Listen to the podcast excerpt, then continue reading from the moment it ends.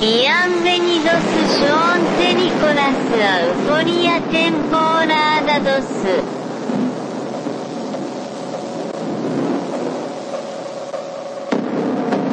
Greetings, citizens of the world. This is a message from Anonymous. The United States Department of Defense officially released three UFO videos that had previously been made available to the public through Tom DeLonges to the Star. Tonight, a newly released video raising questions about the existence of UFOs. Después de la Segunda Guerra Mundial, surgieron noticias de avistamientos por toda América. 19 de julio de 1952, sábado por la noche. A las 12 menos 20, los controladores aéreos de lo que ahora es el Aeropuerto Nacional Ronald Reagan de Washington divisaron siete objetos sin identificar en el radar. A 25 kilómetros al sudoeste de la capital, a toda velocidad. El gobierno no pudo seguir ocultando lo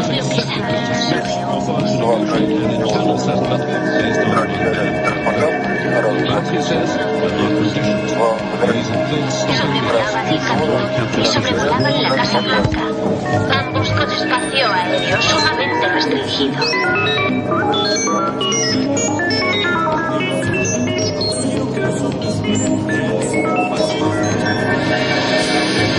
Tierra llamando a Lunave, tierra llamando a Lunave, tierra llamando a Lunave.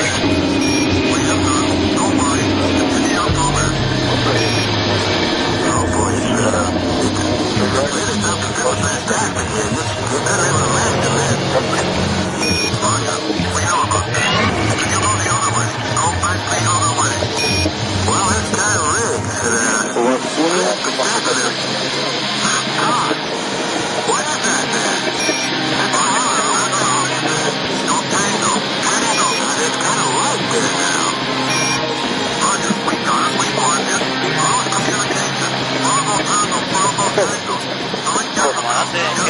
¿Qué distancia más o menos lo tenías ayer? Oye, vean, haber avisado, son como... Ahí van más. Van más, siguen más atrás. Son 10, 11 objetos. Son, son muchos objetos. Afirmativo. Iván. Va, uno.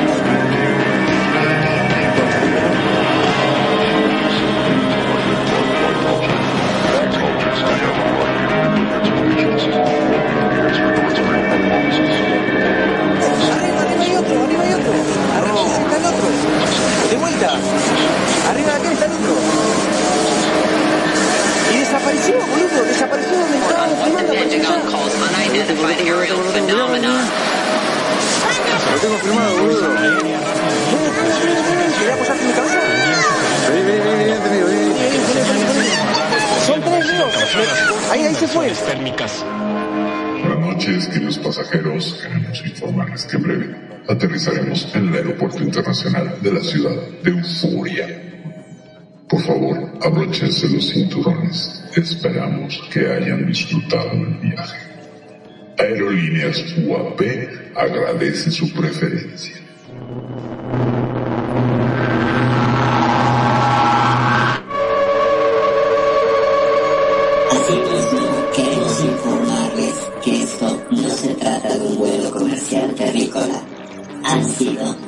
Abducidos. Gracias. Relájense. Llegaremos pronto a nuestro destino. Eso les pasa por confiar en su capitana, Perfidia Vela. Los marcianos llegaron ya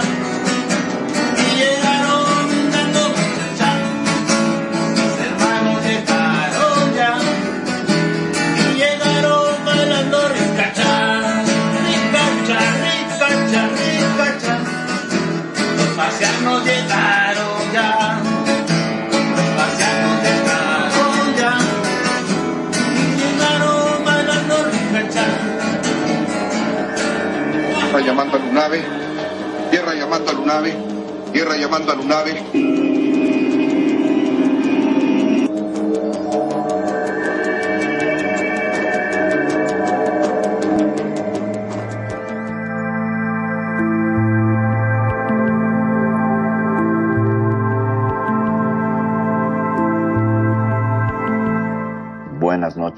Buenas noches, público que asiste a Euforia, población desconocida, población por conocer. Ya estamos aquí de regreso en Radio Consentido. Yo soy Perfidia Vela y estoy muy contenta, pero muy contenta de darles la bienvenida a una emisión más de este su programa que habla de todas las cosas que pasan en el cielo sobre nuestras cabezas. Así podemos abarcar temas como la astronomía y la ufología en una sola, en una sola tirada. Buenas noches, tengo hoy el honor, el gusto, el placer de, de, contar con la presencia de dos personas que son muy importantes en esta estación, amigos queridos, casi familia, eh, que me acompañarán esta noche, que son Dani y Magnum. Buenas noches, ¿cómo están? Muy buenas noches, bueno, bien, bien, entre lo que cabe decir ya hoy en día cada, cada vez hay más, más, ¿cómo se dice? Más curiosidad, más inquietud y más ganas de saber más y más, más sobre ufología, sobre los ovnis, sobre eh, las luces en el cielo, Exacto. sobre todo lo que está apare apareciendo últimamente en todas partes del mundo. Voy a decirlo uh -huh. así, del mundo, porque ya no es en ciertos lugares, sino a nivel mundial. Y benditas redes sociales hoy en día y las transmisiones en vivo y los videos que se toman y, todo lo que hacen y, y, empiezan a mostrar. Algunos serán unos montajes, como dirán, y otros deben de ser verdad, porque es que hay mucha gente hablando de lo mismo y mostrando las mismas cosas, entonces cada vez nos crea más, más curiosidad. No es ni temor ni miedo, sino curiosidad y con ganas de que alguien llegue a capturar o grabar ese instante.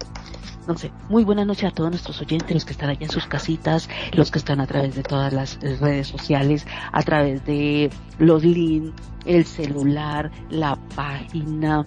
Bueno, y el que no alcance, en el Facebook van a encontrar la grabación del programa el día de hoy, donde va a estar ahí cada detalle y donde van a estar escuchando todo lo que nuestra querida Bertie hoy nos va a comentar. Así que muy buenas noches para todos y bienvenidos a Radio Consentido, su casa. Buenas noches, Continúa. gracias Nani. Magnum. Pero muy buenas noches, mi estimada Perfi Nani. Como siempre, muy, pero muy contento de estar en este programa que vos sabés que es una de mis aficiones. Ahora te digo, me quedé pensando en lo que dijo Nani y cuánta razón tiene. Yo creo que una de las cosas que trajo la pandemia, aparte de mucho miedo, muchos ovnis. Exacto. Porque eh, de otra cosa no se habla. Vos fijate que han aparecido por todos lados, hay fotos. Si vos entras en las redes, una de las cosas que más se hablan es justamente de los ovnis que están apareciendo. Uh -huh. Es correcto. Es correcto. Hay una correlación, ¿no? Entre el encierro y la gente que empezó a mirar hacia afuera porque no tenía mucho que hacer y lo cual es entendible dado, dado el encierro del 2020 sobre todo eh, que hubo un aumento significativo en la captura de fenómenos ovni y paranormales, ¿no? Se dieron casi como, como eh, una carrera parejera a ver quién tenía más, más este, documentación. Pero, pues bueno. Eh, bueno, y aparte, la... perdón, no, pero las cámaras ahora son cada vez mejores. Vos viste que sí. ya los celulares vienen con cuatro cámaras, este, tres, cuatro cámaras, y tiene una nitidez que es increíble. Es Hasta, eh, ¿cómo es que se llama? Inteligencia artificial tienen, ¿no? Sí, sí, sí, sí, sí, sí. Los teléfonos. Es sí, correcto. Sí, no, y lo más curioso, perdón, lo más curioso es que, mira, van en, avi en un avión y abren la ventanita la ventanita y graban y se ve una nitidez y un acercamiento, un zoom tan impresionante de hoy en día de estos, de estos móviles, porque vamos a decirles estos móviles, estos celulares, esa, eh, esa nitidez y ese zoom tan intenso que tienen. Realmente uh -huh. que que parecen ya las cámaras profesionales y dice uno ya tiene un mega, un mega una mega máquina en sus manos miniatura para poder hacer tremendos Claro. acercamientos y ver lo que muchas veces en las nubes y dice uno ese puntico que ve allá y hágale el zoom y ven el- ya te voy a decir las diferentes formas de, de, de diferentes ovni. Entonces, bueno, me interesa. Bueno, quiero, quiero el tema que es, que tienes hoy perfil y todo eso que trae hoy de interesante, así que dale, dale. Aprovechamos para dar la bienvenida a quien nos acompaña aquí en la estación. Gracias, Nani. Eh, le vamos a dar la bienvenida a mi cuñada Kenya que nos acompaña. Muchas gracias, cuñada. Gracias, gracias por estar. Y a mi amor Silmar Metaluna, que estaba hace ratito, pero tuvo que reiniciar, así que ya llegó. Y dice que se van a llevar una cápsula y va a decir que se la llevó un ovni. Muy bien, sí, súbanse a las cápsulas, a las cápsulas que están ahí para que se sienten y se sientan abducidas, justamente. Aquí en este programa podemos este, experimentar todo ese tipo de cosas. ¿Qué se siente que te, ab- te abduzca un ovni? Bueno, pues ven ahí a Radio ven aquí a Radio Consentido, puedes vivir la experiencia. Hoy vamos a hablar de qué? Vamos a hablar de las formas y los tipos y la tipología de los objetos voladores no identificados, mejor conocidos como UFOs, y nos negamos a seguir la nomenclatura impuesta de las WAPs y las fenómenos aeroespaciales, este, y no identificados que quieren poner como nomenclatura. Eso de WAP me parece a mí que es como un sapo haciendo ruidos. Entonces, sí, no, no. Entonces es, es terrible. Y también le damos la bienvenida a, bueno, a- a- aprovechamos para saludar a Matías, a Matías que nos está escuchando desde la página. Matías, buenas, buenas noches, gracias por estar aquí, no sé si quieres TP, nos agrada muchísimo saber de ti nuevamente. Eh, pues bueno, vamos a, a ver, fíjense, eh, hay muchos registros, ¿no? Lo que, lo que, lo que hablaba Nani. Ahora hay muchos registros, muchos más registros de los que podíamos tener en cualquier época de la humanidad. Es decir, tenemos más ojos documentando los fenómenos eh, de luces en el cielo y contrario a lo que esperábamos, pues cada vez vemos menos platillos voladores y más luces. Eh, han tomado como una forma de, de, de- de- parece un show, este, un show lumínico más que un show metálico como era en los 50s y 60s. Los, Bueno, pero los perdón, ¿no? Con respecto a esto, justamente pasa algo que vos lo venís diciendo a lo largo de los programas. Es como que ellos también se fueron adaptando a las épocas. Ya este, en los años 60 eran de una forma, al igual que los extraterrestres que nosotros veíamos, como el famoso E.T. ¿no? este, y se fueron adaptando a esta época y ahora son Es terribles naves también. Es correcto. Leía un comentario por ahí que me dio, me dio mucha risa. Dice que la calidad de los ovnis y la presentación está relacionada directamente con las habilidades de Photoshop que tengas.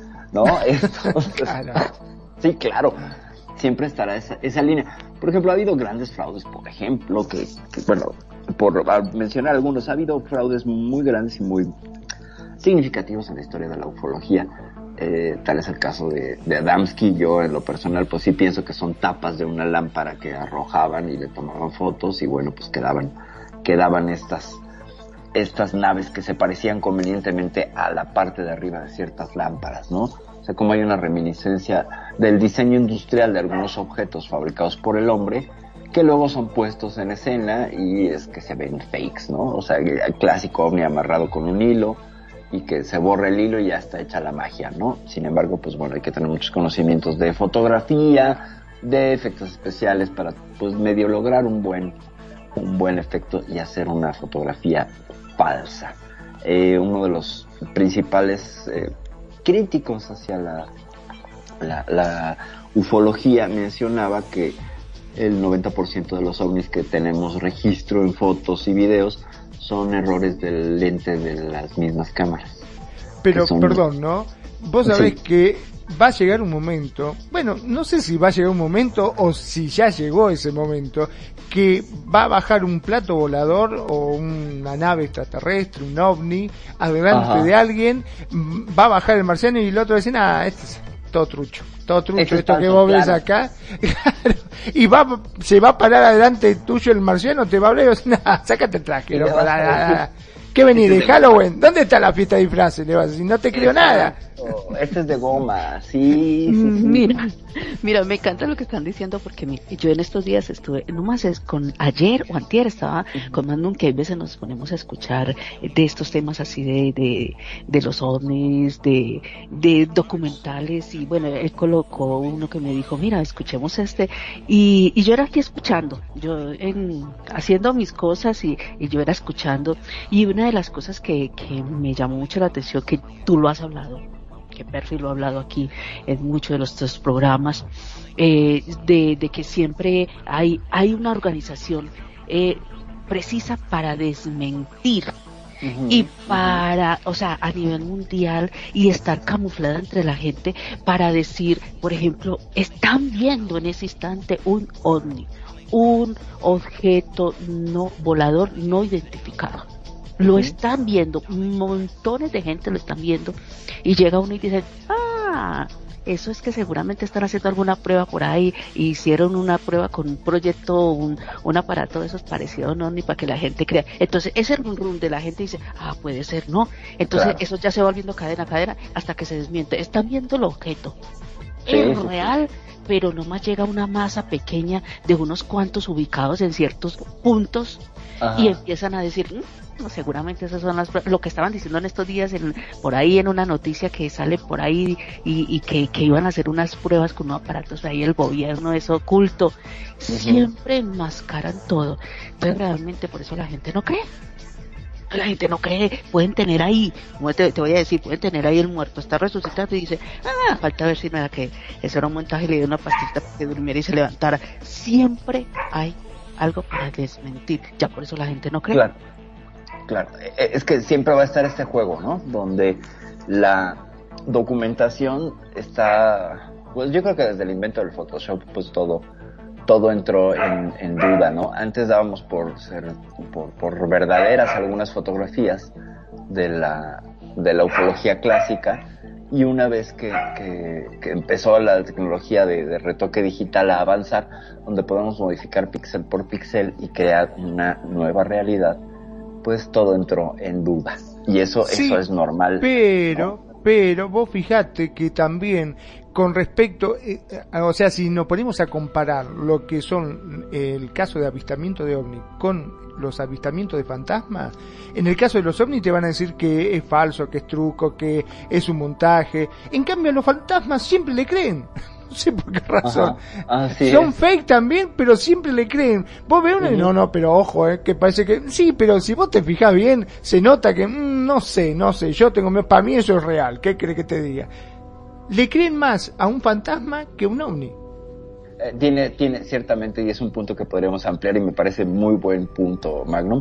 Aprovechamos para dar la bienvenida a Matías que acaba de llegar aquí a la estación. Matías, bienvenido. Y Kenya, mi, mi cuñada, dice, yo pienso que de repente se aceleró mucho la tecnología, dicen que es por los ovnis, ¿no? Que se aceleró toda la tecnología como el láser y demás.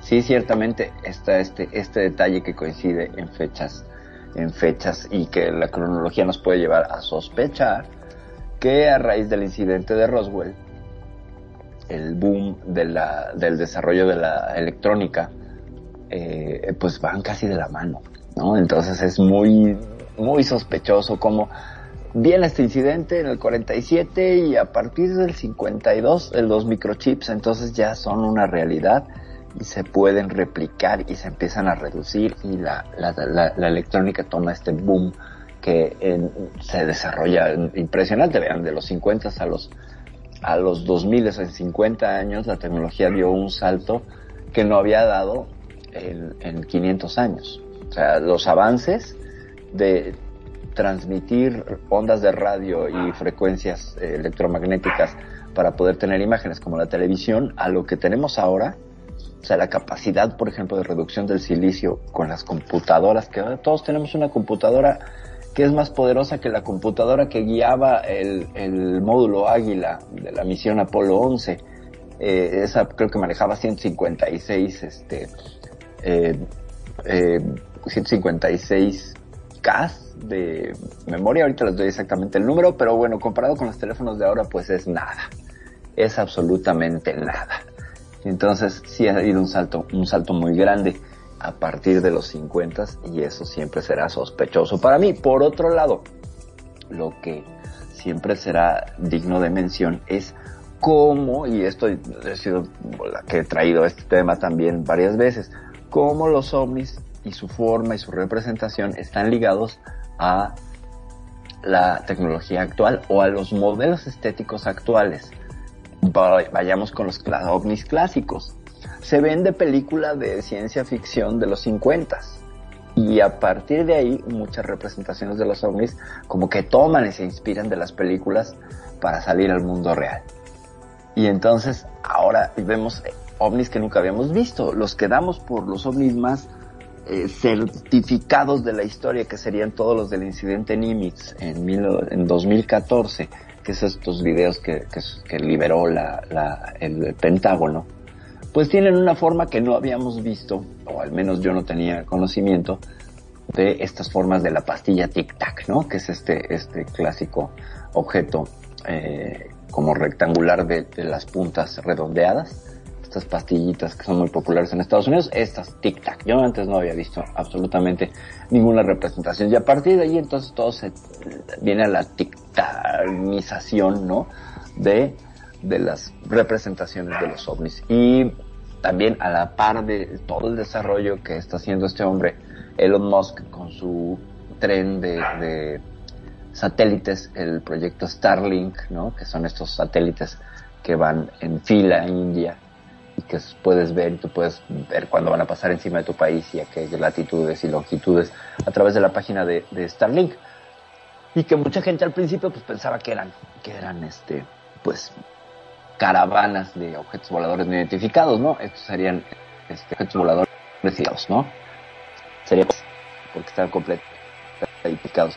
Pero siempre ha habido una correlación entre tecnología y eh, y de representaciones. Asimismo, con el tema paranormal, trayendo un poco del asunto de los fantasmas, como hemos visto que, por ejemplo, antes había barcos fantasmas, cuando la tecnología eran los barcos y los seres humanos nos desplazábamos en barco, luego vinieron trenes fantasmas, ascensores fantasmas a principios de los 20 y hasta computadoras fantasmas, ¿no? Como también todo, todo se fantasmiza. O los fantasmas que quieren usar las computadoras. Claro, los fantasmas que quieren usar las computadoras o los bugs. Ah, al respecto del asunto los, del tema paranormal, creo que la gente cree más porque eh, sería una evidencia de que hay algo más después de la muerte. Y el, lo extraterrestre es una amenaza de otro lado que viene y nos amenaza. En cambio el fantasma, por muy horrible que sea, pues es un, híjole, es que si hay algo después de morir, ¿sabes? Por eso como que tienen esa preferencia eh, son como los consentidos sentimentales del público, los fantasmas. ¿no? En ese sentido, creo que por ahí llevan un poquito de ventaja, aunque pues yo no he visto a gobiernos, y esto siempre lo he dicho, invirtiendo grandes cantidades de presupuesto para investigar los fantasmas, ¿no? No como el fenómeno ovni. Entonces, en ese sentido, pues no somos los más favoritos del público, pero sí de los gobiernos. es que es que mira mira una cosa que, que vuelvo y repito que, que estaba viendo el video con, y han creado, eh, ¿cómo se dice? Están las fuerzas mm, militares, las fuerzas de, eh, del mar, se, me olvida cómo se le dice. La marina. Están las de, sí, está la marina, está la de la aérea. el ejército está, está, digamos, la policía, y ahora, y ya han creado, ya está creado la espacial la sí, La, sexta fuerza eh, del ejército norteamericano, que es la Space Force, ¿no? Está creada y, y, son los que preparan para, para los ataques, para que salgan inmediatamente al estilo película. Entonces yo dije yo, ya, ya esto no es una, ya no es ciencia ficción, ya no es inventos de las películas, ya no es... Eh, alguien que se sentó y dijo voy a voy a crear esta novela o esta serie o, o, o esta este libreto así no, eso ya está dado, eso ya está dado, ya está encargada, gente encargada en la tierra para desmentir, para camuflar, los que están encargados para combatir en el espacio. O sea, eso ya está una estructura armada por todas partes. Que antes mm, se sub decía, no, eso falta si es verdad, la gente, eso no. Realmente, después de que destaparon todos estos documentos, eh, secretos, como decirlo así, empezó a salir todas estas cosas de a poquitico. Digo, nos están preparando. Nos están dando de a, de a chorros, de a poquiticos en documentales, en, en los ufólogos, en los programas, gente especializada para esto. Nos están lanzando de a poquitico el chorro por este lado, por este lado. No cada 10 años, cada 20 años, cada 15 años mandan una pequeña información para que la gente vaya medio sabiendo. No, ahora están por chorros mandando la información para que tú sepas que existe esto, hay esto, y hay esto, y hay esto. Y dice, bueno, tenemos que estar preparados. Inconscientemente, eh, al subconsciente nos Ajá. están mandando directamente eh, esas, esos tips de que, de que hay, hay personajes que nos están visitando y que tenemos que estar preparados, sea para lo bueno o para lo malo. Claro. Mira, Perdón. eh, coincido con todo. Magnum, te escucho. Sí, quería hacer una consulta. No sé si te enteraste de que, se- bueno, al menos hoy cuando entré, eh, siempre miro los titulares de las noticias y vi un, un- en los diarios, ¿no? Una nota que me llamó mucho la atención que parece ser que un cohete de Elon Musk este podría chocar Ajá. contra la luna. Am, no sé si lo es, lo va a hacer a propósito o no, o es una falla, pero Supuestamente intentos... sí, dice que este, bueno, el cohete lanzado por SpaceX, adjunto Ajá. acá tengo la nota, dice Vale. la compañía de exploración espacial de Elon Musk podía chocar contra la Luna el próximo 4 de marzo. Dice, se trata del propulsor Falcon 9 que partió desde Florida en febrero del 2015 pero se quedó sin combustible para regresar a la Tierra después de completar su misión. Por lo que se desplaza sin mucho rumbo por el espacio ya hace casi siete años. La nave cuya misión principal era dar impulso a un satélite de fines meteorológicos no tiene combustible Ajá. suficiente para regresar a la Tierra ni la reserva de energía que se necesita para evitar la gravedad del sistema Tierra-Luna, según Ajá. afirmó el meteorólogo Eric Berger del portal especializado.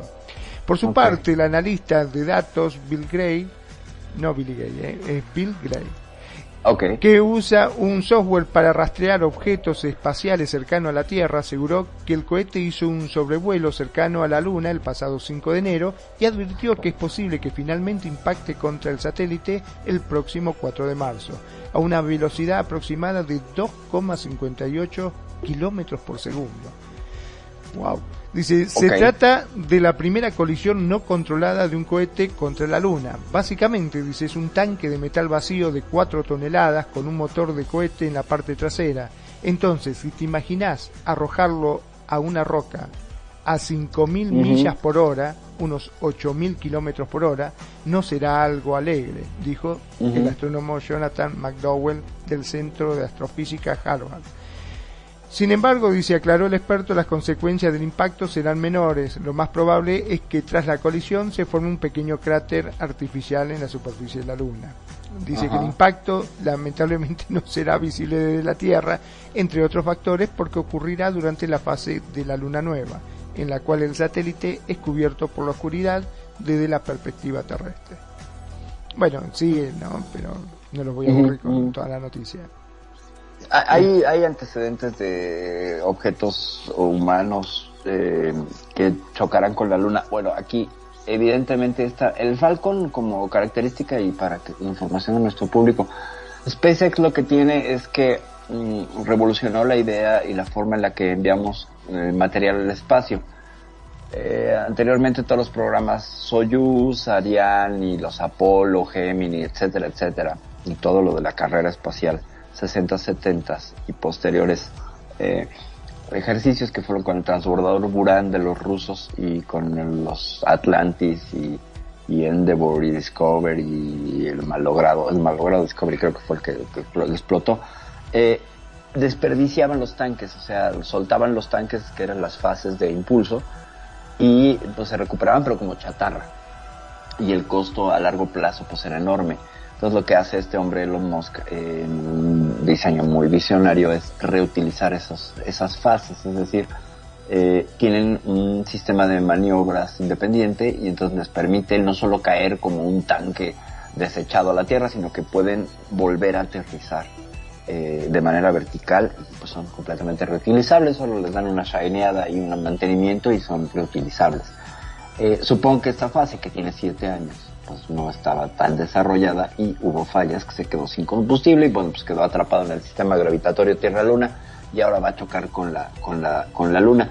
Que no es el primero porque recordarán que por acá ya platicamos y nos reímos mucho de la misión espacial Bereshet de Israel que pretendían aterrizar un, una sonda en la Luna, la primera sonda israelí en la Luna y pues acabaron estrellándola por una cuestión de falla de cálculos y que después salió este tipo a decir que, ajá, que creen que uno de los proyectos, de los que inversores del proyecto, que, tenía manos ahí, tenía acceso a, la sonda, que había plantado unos tardígrados, no sé si se acuerdan, estos animalitos que sobreviven en, en espacio.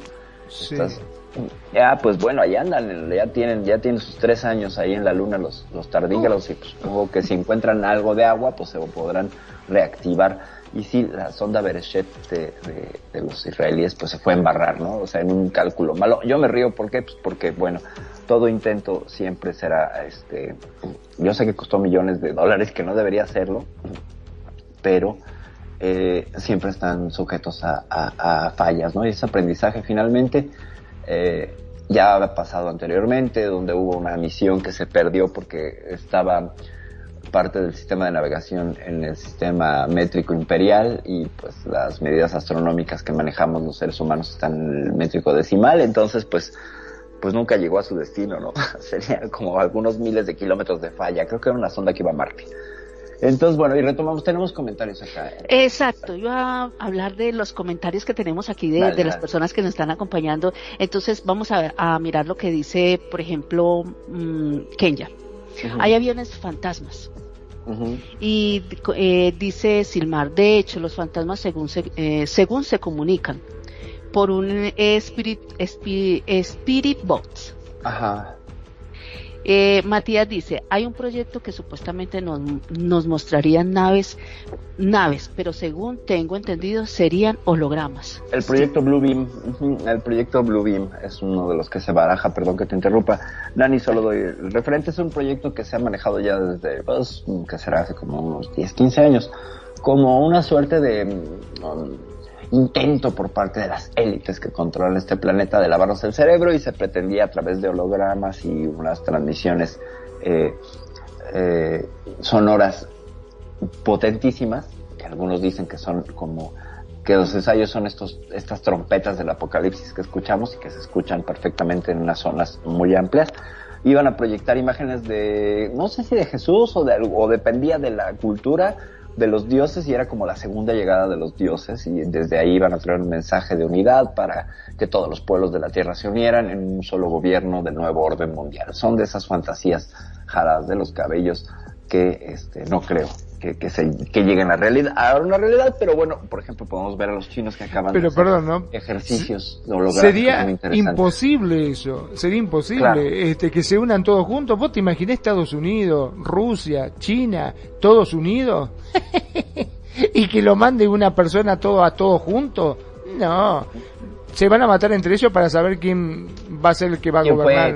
Claro. Exacto, sí, es, esos son, esas son pequeñas cosas del, del comportamiento humano y de la sociología humana que estos planes del nuevo orden mundial como que no tienen el conocimiento, nunca se han puesto a leer un poquito de sociología para ver cómo funcionan los grupos humanos y que ante estas situaciones que son un poco infantiles de decir, bueno, entonces ya llegará Jesús y les dirá únanse con sus... No. Sí, no, porque hay Yo una serie lo, de...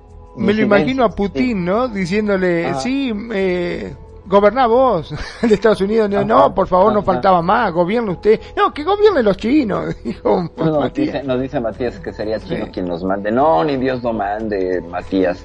Este, con todo el respeto que, que me tienen las, las personas de China, pues no, su modelo, su modelo totalitario de cero libertades, este, pues no está tan padre. ¿no? Pero bueno, finalmente los chinos están haciendo ejercicios. Hicieron unos ejercicios de realidad aumentada donde con tu teléfono podías ver una torre en China y el teléfono registraba un poco a la manera de Pokémon Go eh, unos, unos dragones impresionantes y tú veías a través del teléfono como una lente cómo aparecía el dragón alrededor de la torre y pues si quitabas el teléfono no se veía absolutamente nada como sucede en el Pokémon Go eso por eso es la realidad aumentada donde es como una lámina PNG de una proyección en que el teléfono interactúa de manera inteligente con el entorno y el fondo. Eh, sí, son los, son los chinos. Sin embargo, eh, me parece que para planes totalitarios y, y de control, pues como que nos lo revelan a todos, ¿no? Y entonces es como, vamos, qué buen plan, ¿no? O sea, si se supone que es súper secreto, ¿por qué todo el mundo lo sabe? ¿No? Porque tipeas proyecto Bluebeam y accedes a él. Y referente a lo del Spirit Box, sí, ciertamente está el Spirit Box eh, SEAL, que es esta caja que retoma y recoge frecuencias electromagnéticas donde se supone que se comunican las entidades del bajo astral. Sin embargo, también está su símil dentro de la ufología, que son estos lentes, eh, estos binoculares de fabricación rusa, no me acuerdo el nombre, ahorita me voy a acordar con ayuda de Google, por supuesto, que te permiten ver el espectro infrarrojo. Entonces, si tú miras eh, al cielo, normalmente en, en el espectro que lo vemos nosotros, no ves todos los objetos, pero cuando activas el infrarrojo, que se ve verde el, el espacio, aparecen una serie de objetos que no veías a simple vista.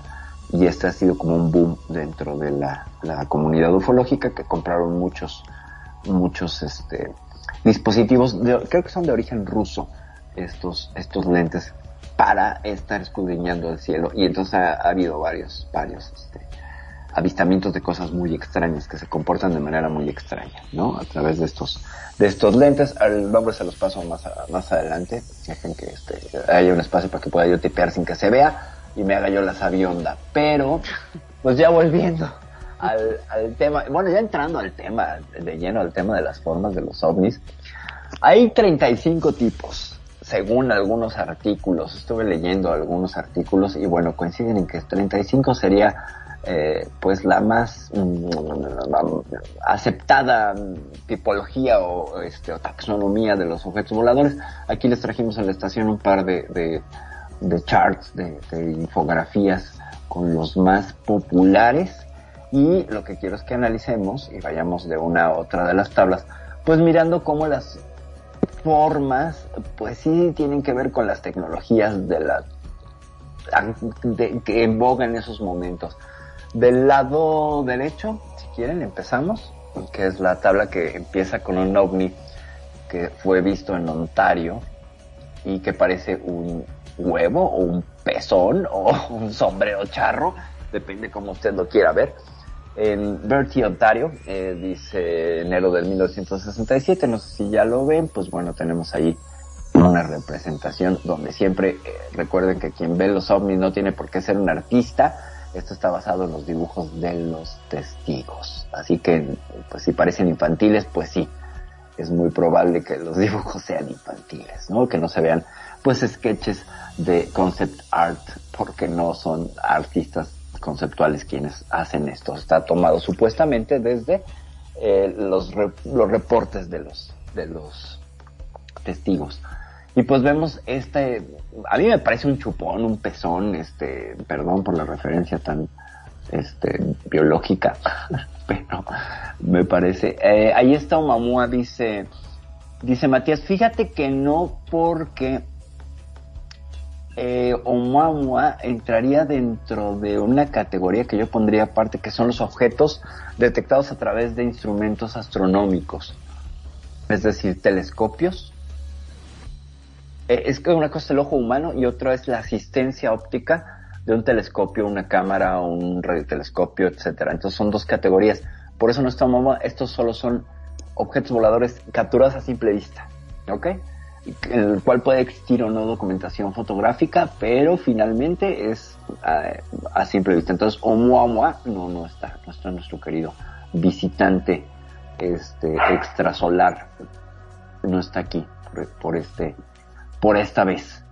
Pero, como dice por acá Matías, de algo sobre el supuesto ser humano que vino del futuro y dio la fecha del supuesto contacto que vamos a tener en la fecha cercana al 24 de mayo. Mm, No, no sé específicamente si es el mismo al que nos refiramos. Hay un TikToker muy conocido que se supone que viene del futuro y ha dado algunas, algunas este, predicciones, pero pues bueno, no sé, es que este juego de predicciones son probabilidades y ha fallado en algunas y le ha atinado otras que son como muy pues evidentes, ¿no? O sea, si hay un huracán, eh, se atreve a decir cosas como seguirá lloviendo en la península de Miami, en la Florida, ¿sabes? Entonces, no lo sé, no sé si es el mismo que dices, pero bueno, es que estamos con ese cuento de que ya vienen desde agosto del año pasado, ya estaba supuestamente el gran contacto anunciado, iban a venir, se iban a presentar y nada, yo estas fechas de los, de los grandes contactos son las fechas de ahora sí, o sí, sí, sí, ya va a ser, es como todas las predicciones de, del fin del mundo, ¿no? O sea, siempre queremos que se acabe el mundo y siempre queremos que nos visiten los extraterrestres, yo tendría mis dudas al respecto no creo que vengan y lo avisen con una agenda, ¿no? Queridos humanos, vamos a estar por allí. Eh, del 2400. Sí, una cosa así es, te digo, yo sé de ese TikToker y otros casos, ¿no? De, viajeros en el tiempo, que es un tema muy interesante, pero muy criticado y muy criticable por un asunto de, de puntería, ¿no? El viaje en el tiempo no podría ser posible por un asunto de puntería. Si quieren, más adelante les platico esta teoría que derrumba todas las posibilidades de un viaje en el tiempo por un asunto de puntería astronómica bárbara. Lo retomamos más adelante si ustedes gustan. Vamos con el segundo, el segundo tipo. Yo no les pondría nombre. Aquí, pues básicamente, pues están, están estas representaciones y como son de libre representación, pues bueno, en mi tipología, si yo escribiera un libro sobre ufología, diría el omnitipo pezón. Entonces, ¿Qué ovni viste? Pues vi un tipo pezón. Ah, muy bien. Este, yo creo que encontraste otro que parecía más bien pues como una verruga, así también. Y hablando de los ovnis verrugas, a últimas fechas empezaron a tomar formas mucho más orgánicas, dejaron de ser tan tecnológicos para volverse entidades de luz que se mueven y que, que ya no son, están contenidas en una cáscara metálica como se veía en los 50, 60, 80 todavía, ¿no? Nos dice por acá Matías, ok, lo de, los, lo de estos días. Bueno, eh, lo que encontramos aquí en este chart, en este primer chart, es que casi todos corresponden a una forma circular. Están vistos de plano aquí, o sea, como de frente, la gran mayoría de ellos. Pero podemos adivinar que son una serie de platillos, ¿no? Una serie de formas discoidales que tendrían una protuberancia y la variación estaría en la protuberancia superior o cabina ¿no? de, estos objetos, donde pues el número de ventanas, lo cual es muy importante para viajar en el espacio, tener una ventana y ver el paisaje, claro está, este, pues es que va a variar y va a entrar la tipología. Hasta los últimos, dentro de este chart del, del lado derecho, pues podemos ver que hay una, hay una gran tendencia hacia la forma lenticular del lente o hacia la forma eh, de platillo. Y basta, eh, bueno, más bien sería mm, conveniente hacer una referencia al término platillo volador y sus orígenes. Vamos a machacar con esto hasta el cansancio porque es un elemento que no se puede perder. Cuando en 1947 el piloto este Kenneth Arnold, le damos la, la bienvenida a Olivia Hyde, bienvenida eh, reporta haber visto una cantidad de objetos volando sobre los montes Apalaches. Él no dice que tenían forma de platillo volador. Él dice que se comportaban como si fueran platillos lanzados al agua. Si tú arrojas una piedra, ya, esto al menos aquí en mi país se llama hacer patitos, cuando arrojas una piedra y por la tensión superficial la piedra rebota sobre el agua y según lo plano que sea la, roca, pues puedes hacer hasta 5 o 7 rebotes antes de que se hunda. O sea, va, va chocando y perdiendo fuerza conforme la arrojes. Este, este, eso era lo que, lo que Kenneth Arnold narraba, que así se movían, como si estuvieran chocando con algo iban avanzando, como si algo los detuviera y luego regresaban y otra vez y así, así iban haciendo un movimiento como de zigzag. Eso es lo que este hombre, no es que tuvieran esa forma, porque en realidad las naves que, que aparecieron eh, tenían la forma, una forma triangular muy parecida a un eh, bombardero secreto norteamericano, no norteamericano, nazi, el Horner, el Horner Ho me parece que era, que tenía una forma casi triangular. Entonces, eh, recordemos que cuando empiezan estos rumores, el temor era más bien hacia el enemigo. Estamos en los albores de la Guerra Fría, apenas dos años de que pasó la Guerra Mundial. Eh, el temor de que los soviéticos estuvieran espiando a través de, de, de satélites y cosas. Después vino pues ya toda la carrera espacial, el lanzamiento de, del Sputnik, que disparó las ventas de binoculares en Estados Unidos al 80% por el miedo que tenían los norteamericanos de sentirse vigilados, mirados, ¿no? Espiados por esta, estas eh, maravillas tecnológicas que los rusos ponían en el, espacio, aventajándolos, pues, algunos, algunos años. Entonces, hay que, hay que ver y, y tomar con pinzas como el origen de la ufología moderna, contrastado con todo lo que serían los relatos de civilizaciones antiguas, antiguos astronautas, etcétera. Este programa está más enfocado hacia la ufología moderna, que no dejamos de lado otros temas, por supuesto, pero nos interesa más desde 1947 para acá, analizar ese periodo de tiempo. ¿Por qué? Porque tenemos pruebas un poco más, comillas, fidedignas o más recientes o que podemos poner al escrutinio de, de un análisis científico más coherente o más riguroso o con más posibilidades de obtener datos certeros que si nos ponemos a tratar de averiguar si los Senshunor en el Egipto antiguo pues eran una raza extraterrestre. Entonces, como vemos en el primer chat, pues es esto, ¿no? Es el clásico platillo volador. Que si ya lo ves sabiendo este asunto de que no eran platillos y que se comportaban como platillos, ¿qué tanto la imaginación popular creó estas referencias, qué tanto el inconsciente colectivo fue impactado con estas narrativas que la gente es lo que ve. ¿Me explico? ¿Qué tanto nos podemos condicionar para que le asignemos una forma dada a un objeto cuando éste puede diferir? Esa es una pregunta, no tengo nada de datos científicos al respecto, es mera pregunta existencial. Qué curioso que a partir de esa narrativa todos son platillos voladores. Fíjense los años, los años van desde 1967, 47, 69, 50, 67, 70, 63. Si ustedes veanlos ahí, vienen varios, ¿no? Entonces, hay, hay esta, esta forma, ¿no? O sea, las ventanas, la cúpula, las ventanas, esta estética de los Jetsons, de los supersónicos, no sé si ven esa caricatura de Hanna-Barbera en los 70 donde, pues, viajaban en ovnis, ¿no? Claro, ovnis que hacían sí. ruiditos. Les escucho. Sí, sí, este, me estaba acordando de los eh, supersónicos, eran que tenía, se iba a trabajar en una de esas, justamente, en una navecita de esa. Es correcto, que hacían... Exacto. ¿no? Sí, sí, sí, porque además era, era como un sonido muy amable, muy querido, ¿no? Muy, muy soft. Pero, ¿cómo, cómo queda impactada la... Y además va de la mano con toda la tecnología y con toda la estética de este deseo de los vuelos al espacio. Cuando empieza toda la carrera espacial, eh, fíjense cómo los autos, por ejemplo, empiezan a volverse cohetes, la cohetificación o, o la roquetización del diseño. Como el Cadillac, por ejemplo, adquiere estas aletas para verse más aerodinámico y recordarnos una nave espacial.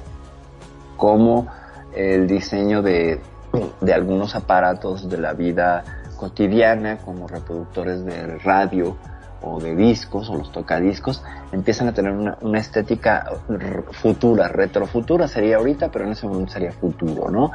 Eh, cómo empieza la idea de la tecnología a ser esta idea higienizada del espacio donde todo es plateado, donde traemos un casco. Nos vemos, Cuñiz, gracias por estar, gracias por acompañarnos.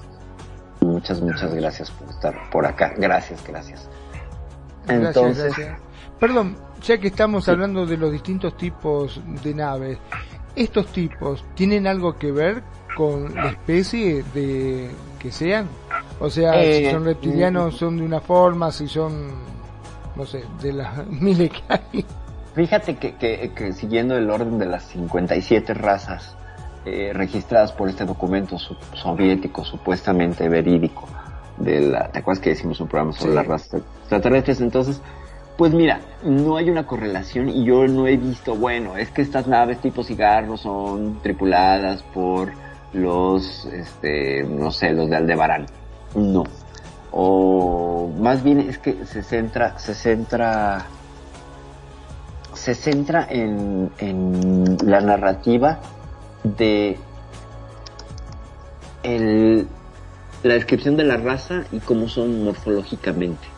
pero no sus tecnologías. Es raro. O sea, ¿te acuerdas que hablamos un poco de los azules, que eran esta raza de Arturo, los arturianos?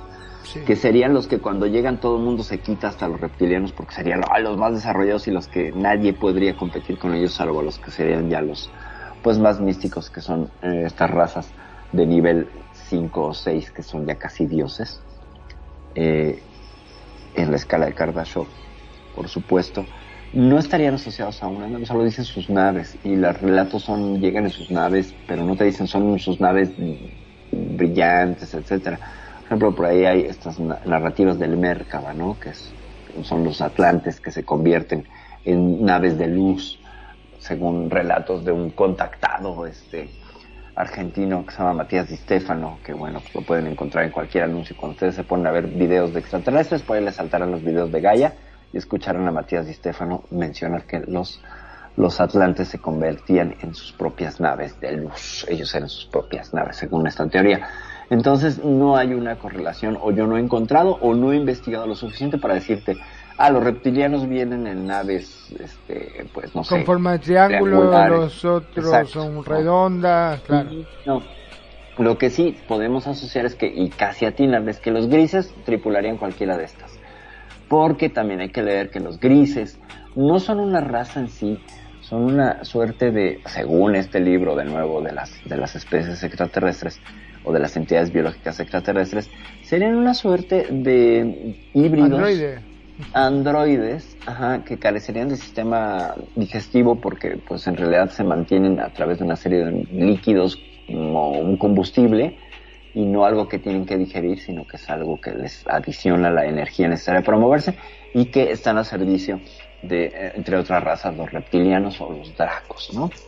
Ahora te digo, ¿no? Si vos haces una analogía con las películas, ¿te acordás eh, de Alien, el octavo pasajero? Ellos tenían este tipo de seres. claro. Era muy común. Sí, eh, en toda la, la mitología que maneja eh, Ridley Scott en, Alien el octavo pasajero y cuya estética pues proviene de las manos del genio de Hans Giger, este artista suizo que diseñó el xenomorfo entre otras criaturas y otras cosas, pues él diseñó también las naves, ¿no? Las naves que, que manejaban los ingenieros, esta raza tan interesante que se supone que es la que la que desperdiga la vida por el universo, ¿no? Que somos su creación. ¿Te acuerdas, te acordarás de la película esa? Sí, sí. La primera, ¿no? Que se llama, ay, ya se me fue el nombre. Donde uno de ellos se toma una bebida y se desintegra y su ADN cae en un río y de ahí se supone que surge toda la vida en la, en la Tierra. Pero bueno, eh, algo, algo ibas a comentar, Marco. No, no, no, a eso era. Simplemente que me llamaba la atención que justamente este estos androides eh, también figuran en la película. O sea, si te pones a pensar, ¿qué habrá pasado ahí, no? Ajá. Ajá. Sí, sí, sí, pues es que mira, se presta, se prestan muchas interpretaciones y hay quien dice que hay códigos de lo que está pasando realmente, que se ven las películas, que son pequeñas filtraciones, que son pequeñas eh, mm, ¿cómo decirlo? Serían, no filtraciones, serían eh, pistas para ir creando una... Ya lo hablamos, creo que hicimos un programa sobre películas y, esto. También creo que Matías había comentado algo al respecto también. el que le gusta atar los hilos, sí, sí. Sí, sí, sí, por ese lado iba, iba, nos lo ha mencionado Matías Stefano, O Matías el que está aquí, ya no, Matías nuestro, Matías el que está aquí presente. Ya ven por andarse hablando de otros Matías. Bueno, entonces, pues lo que vemos es, esa es en la tabla 1, ¿no? O sea, vemos esta clásica nave, pues discoidal, ¿no? Este disco, el plato que se repite uno con otro, eh, variará en algunos del final, eh, donde hay una como curva en la parte de el que está visto en Los Monegros en España en el 68, pues ya vemos una cosa más estética que parece un ala delta, un poco como las naves. Agrégale una, un, como semáforo y ya tienes las naves de eh, la Guerra de los Mundos, ¿no? De H.G. Wells. Entonces, sí, o sea, en materia de diseño mm, estrictamente hablando de, para un vehículo que viajaría y haría el, el viaje interestelar. Eh, la necesidad de las ventanas, pues bueno, a mí me parece, y sin haber leído ningún artículo ni nada, pero algo que se supone que estuviera girando con perforaciones dentro de su estructura, estas terminarían obrando para colapsarla. Por las velocidades a las que a las que giraría las ventanas serían un daño estructural que debilitaría la función de- del, del- del objeto. Entonces, entre más ventanas, más débil y terminaría colapsándose por pura fuerza centrífuga, supongo yo. Me estoy aventurando, esto no es ningún estudio ni nada, pero creo que un poco del sentido común me lleva a decir, es que más ventanas son daños estructurales a propósito, ¿no? Y entonces tendríamos, tendríamos un problema grave de, de diseño. Y si es una sociedad o civilización tan avanzada, pues tendríamos problemas ahí, ¿no? Porque está tan humanamente diseñado. ¿No? Le damos la bienvenida. Pero, pero, Te escucho.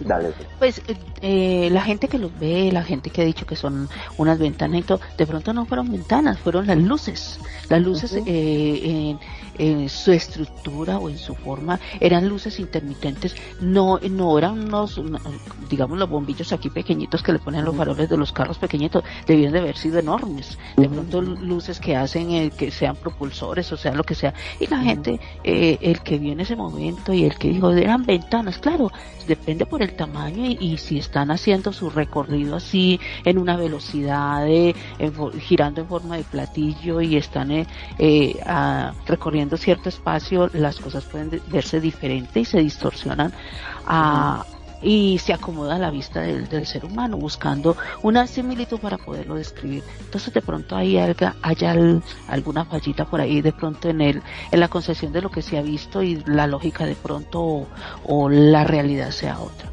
Pienso, pienso yo.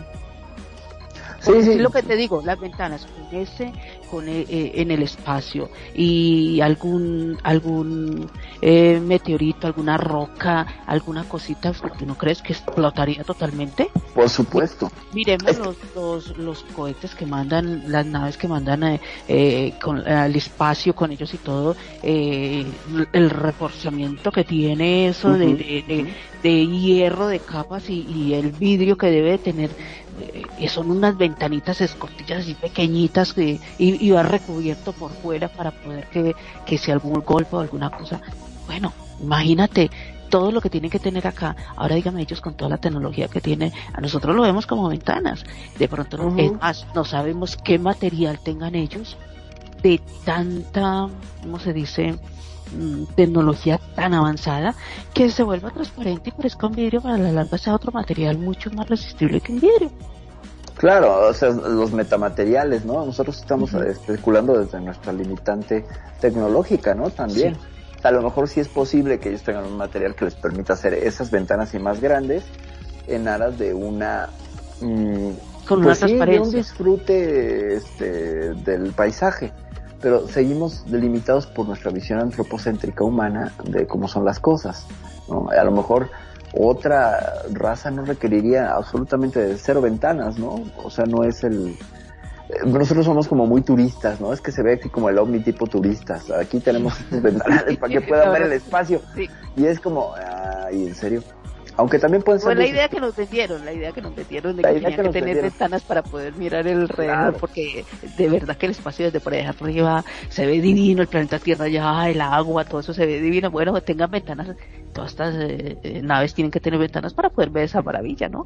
Claro, claro. Ahora, ojo, que muchas de las fotos que vemos de nebulosas, del espacio, de los planetas, están coloreadas, porque a simple vista, eh, tú imaginas esas fotos, pero como deslavadas. O sea, eh, hay tanto polvo en el espacio que afecta a los lentes y hay una suerte de deslavado de los colores. Y entonces tú ves las fotos reales de cómo son y dices, este triste planeta es no sé, Júpiter, ¿dónde están las ra- franjas amarillas, naranjas, rojas, cafés, óxido, bla, bla, bla? Son coloreadas. O sea, son una serie de fotos tomadas en diferentes espectros. Blanco y negro, como Ajá, gris y blanco y negro. Pero hay un- eh, la percepción del color en el espacio eh, depende mucho de la fuente de luz. Y entonces si tú te vas a Júpiter, pues la fuente de luz está muy lejos.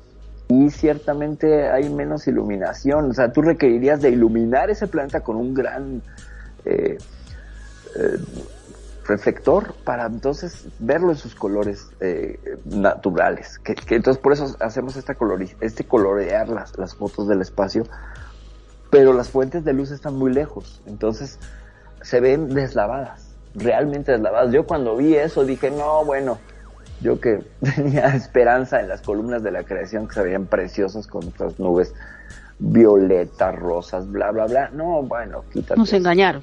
No, pues se ven mucho más tristes.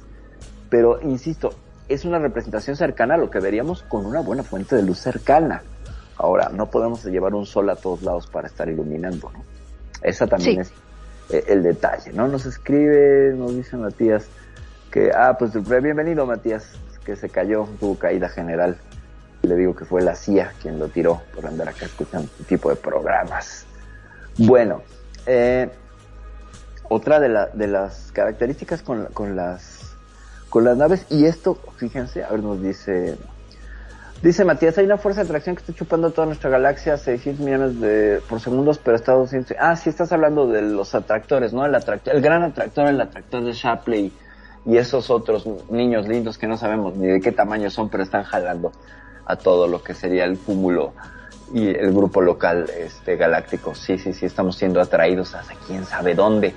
Ese es el gran atractor, pero hay otro que está atrás de él que lo está atrayendo a sí mismo, que parece que es el, el, atractor de Shapley. Uh, discuten, porque bueno, también las perspectivas son complicadas, pero sí ciertamente hay una fuerza de atracción que nos está jalando hacia allá.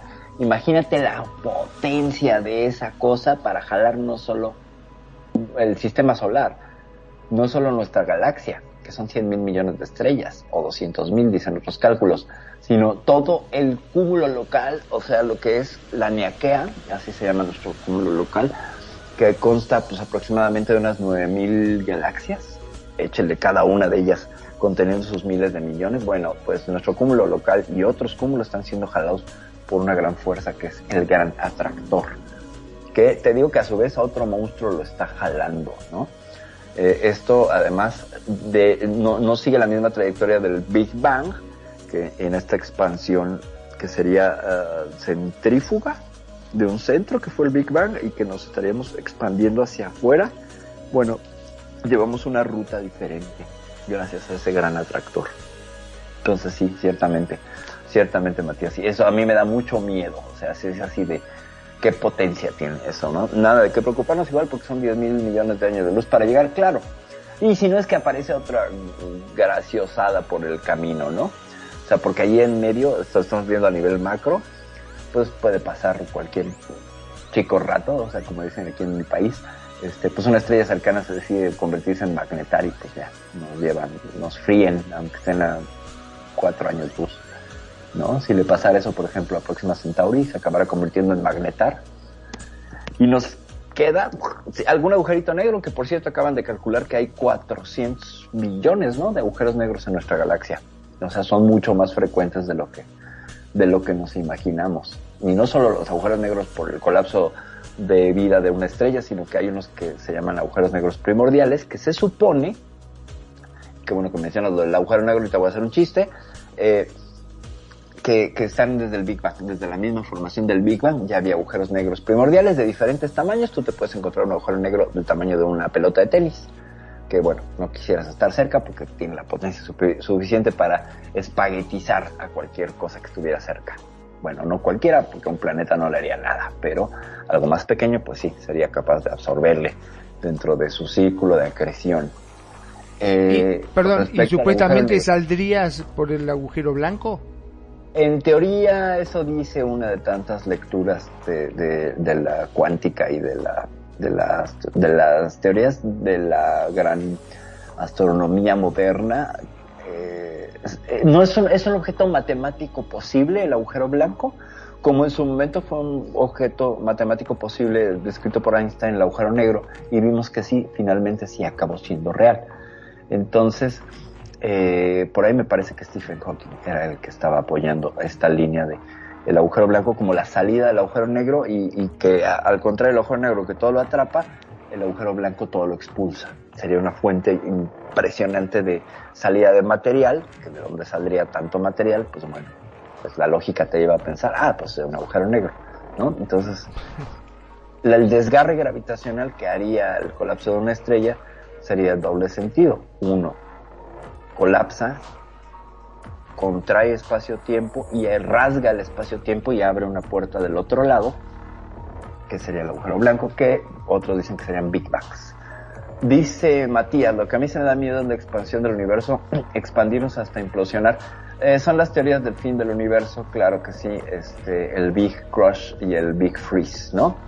Eh, una de dos, el universo está expandiendo como si fuera un globo, ya lo habíamos platicado, y llega un momento en que este impulso y estos tirones entre energía oscura, materia oscura y gravedad eh, acabarían rindiéndose a favor de una de ellas, que sería la gravedad, que empezaría a jalarnos a todos hacia, hacia una implosión.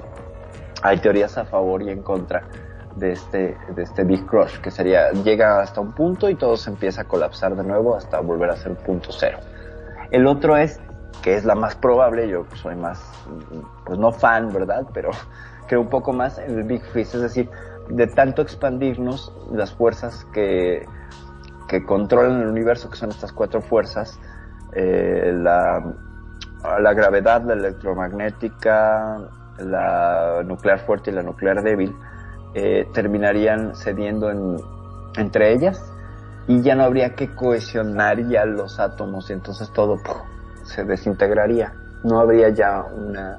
nos congelaríamos. Se gastaría la energía que, que hace que estas fuerzas estén en, en- en movimiento, ¿no? Ese es, ese es el Big Freeze, que son los posibles finales del, del universo. Estaba viendo un documental que se llamaba El final del universo y ya había llegado yo por un lado al Big Freeze y, y todavía faltaba como más de dos horas de video. Yo dije, no, ya, quiero saber más. Porque dentro de 400 mil millones en el futuro, de años en el futuro, y, todo era oscuro y traía tres puntos de luz. Y dije, bueno, ¿qué- ¿qué sentido tiene estar viendo esto? No, no quiero saber más allá del futuro. Y tengo que faltaban como dos horas, ¿eh? Ya no quise adelantarme. Dije, no, mejor no quiero saber. Me da, me da mucho miedo y pereza, pero esos serían los posibles finales de nuestro universo, este, según las teorías cosmológicas más en boga. Qué bueno que nos lo compartes, Matías. Se ve que el tema te gusta y que estás bastante informado sobre este asunto. Eh, volviendo a la forma de los, de los ovnis, vamos al chart 2, el chart que está a mi lado. Eh, eh, disculparán que yo soy una disléxica, estaba del lado izquierdo el primero, y ahora vamos a hablar del del lado derecho, que en realidad es el lado izquierdo, porque estaba yo hablando en relación de mi avatar. Entonces, yo no sé si los confundí más, pero bueno, ustedes lo siguieron porque han de haber dicho, no, esta que está hablando está en el otro chart, ¿no? Vamos a hablar del chart que está del lado, el que dice Common UFO eh, Shapes, no la otra que se llama, no tiene título, la que tiene título. Vamos a Bueno, en pero eso. en pocas palabras, como para que se ubiquen, podríamos decirle los que tienen forma de pezón son los de la izquierda y los que tienen forma Exacto. de dildo son los de la derecha. Exactamente, sí, exacto. Es una lucha de entre dildos y pezones en esta, en esta emisión de euforia, como ustedes podrán notar. Qué bella imaginación la que tienen ustedes dos, ¿no? Eh, bueno, a ver, es que, a ver, a ver, a ver. Lani, el primer ovni del otro lado. Yo veo como unas, yo veo como unos tabacos. Sí. Y los dice, y la gente cuando los ve dice forma de tabaco, de píldora. Ajá, los, los, los ovnis en forma de cigarro, que para mí Exacto. Me, ha- me ha sonado como que no es preciso, porque más bien suena un puro, ¿no? Es un cigarro puro, el que, el que parece, o una salchicha, pero es que a ver, ¿qué, qué, Un qué- tabaco cubano. ¿Qué, qué dice? Ah, vi un ovni en forma de salchicha, o sea, se pierde toda la seriedad si es que hubiera, ¿no? Alguna seriedad. Entonces, evidentemente hay, hay una, hay una estereotipo con, el- con los ovnis en forma de cigarro, pero no se refiere al cigarrillo normal, sino a los cigarros puros, que tienen las puntas, pues, más de ojiva en ambas, en ambas, en ambas puntas. Que estos objetos, pues bueno, se supone, eso sí, Magnum, están tripulados por seres intraterrestres. Si ves un objeto de estos, estarían relacionados, en teoría, con entidades intraterrestres y no tanto extraterrestres. Sí, como Tampón dice Matías. Ahora, perdón, ¿no? Pero vos fijate lo que le costó al piloto cuando quería describir ese que tenía forma de tic-tac, que decía, ¿qué forma tiene? Es cuadrado, pero bueno, es no sabía cómo decirlo, que Exacto. terminó diciendo que era un tic-tac. ¿Cómo hace para describir los otros? Que parece un dildo. Entonces, que, a ver, ¿en qué manual, en qué manual de piloto le dijeron que tendría una referencia, ¿no? Para poder, para poder, este, pues narrar algo que se encontró y que sí, finalmente, pues era un objeto como un botoncito, ¿no? Era como un botoncito. A mí me remite a un botón, un botón que puedes encontrar en muchos teléfonos celulares. El Ah, botón de apagado y parece un tic tac también, ¿no? Sí, sí, sí. Eh, pues vaya, fue la, la- no sé si los pilotos hubieran sido de otro país, pues se hubieran utilizado también un referente cultural de algún dulce o de algo para describirlo, ¿no? ¿Sabes también qué parece? Parece una barra de jabón. Ah, también es cierto. Parece una barra de jabón. Las barras de jabón tienen esta forma de objeto tic-tac, ¿no? Entonces, más que el tic-tac, pues bueno, los ovnis con forma de barra de jabón, pero fíjate cuánta O una píldora podía ser, ¿viste? Las píldoras esas que son de píldora, también una píldora, exacto, con forma de píldora, eso está mejor. Aunque el utilizar la palabra píldora a mí me remite a algo muy pequeño. Y no sería, no sería, este, este bicho que se vio, pues medía entre 4 y 6 metros. O sea, físicamente un tic-tac tendría entre 4 y 6 metros, ¿no?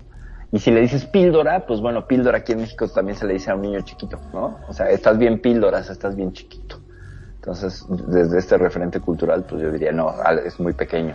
Que también es una, una teoría por ahí que maneja un, un astrónomo que dice que ya llegaron aquí, pero como son muy pequeños, no los vemos, los confundimos con otras cosas. Y ahí están, y que incluso está infestado el espacio de sus ondas, pero no los vemos porque están muy chiquitos.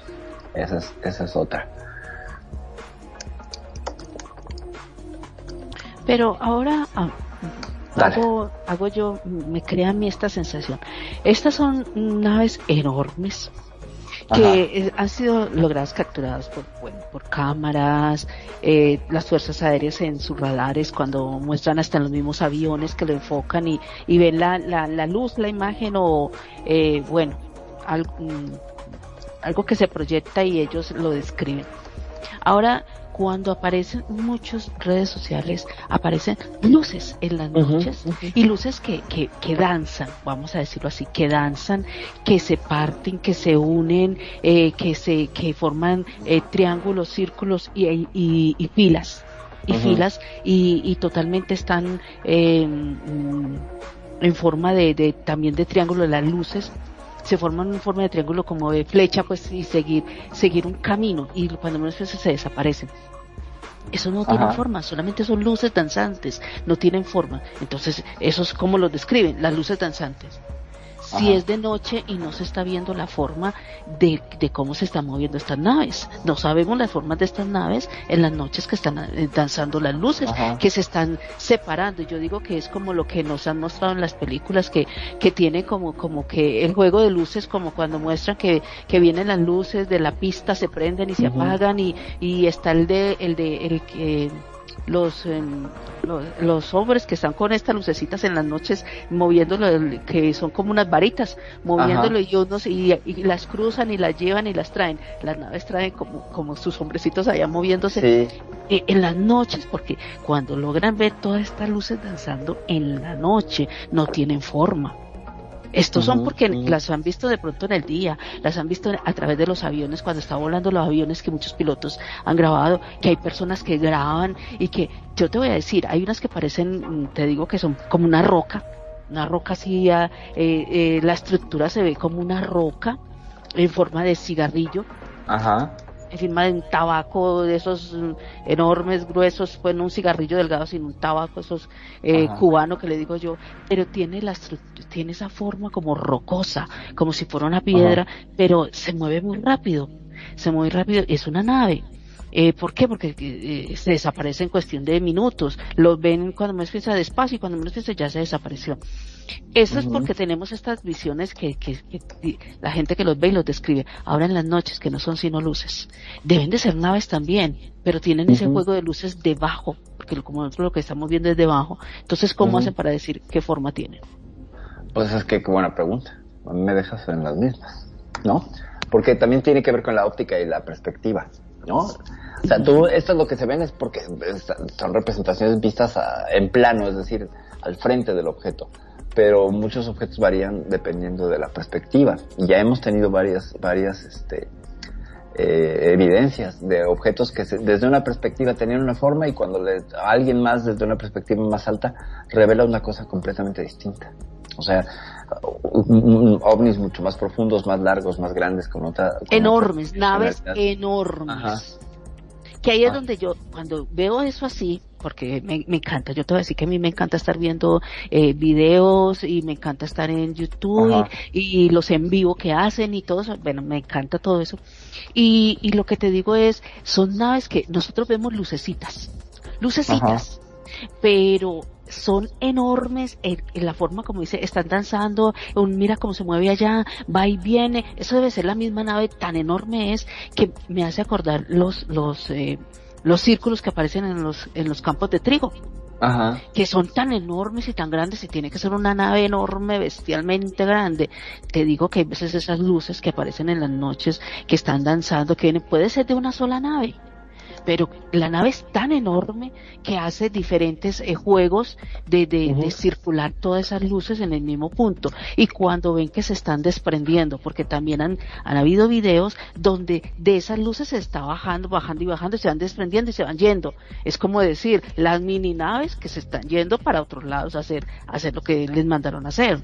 Y después vuelven y se encuentran y vuelven y se incorporan. O sea, Ajá. es, es increíble el juego de luces en las noches, pero no se sabe la dimensión, y eso No. que estoy especulando yo, la dimensión de la claro. nave nodriza, vamos a decir, la, nave madre, que es la que está, eh, eh, ¿cómo se dice?, eh, delegando, sol- mandando a, estas otras naves pequeñitas a que hagan lo- la investigación que tienen que hacer, porque vamos a decirlo así, una investigación, porque no vienen a atacar.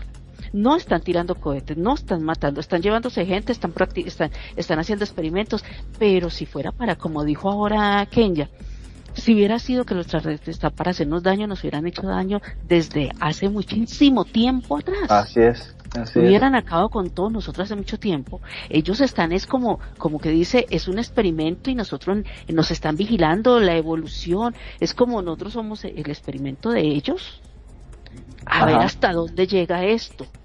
Entonces, si fuera por hacernos daño, hace rato, hace en 1960, 50 y pico, lo que estabas diciendo ahora, ya lo hubieran hecho hace mucho rato.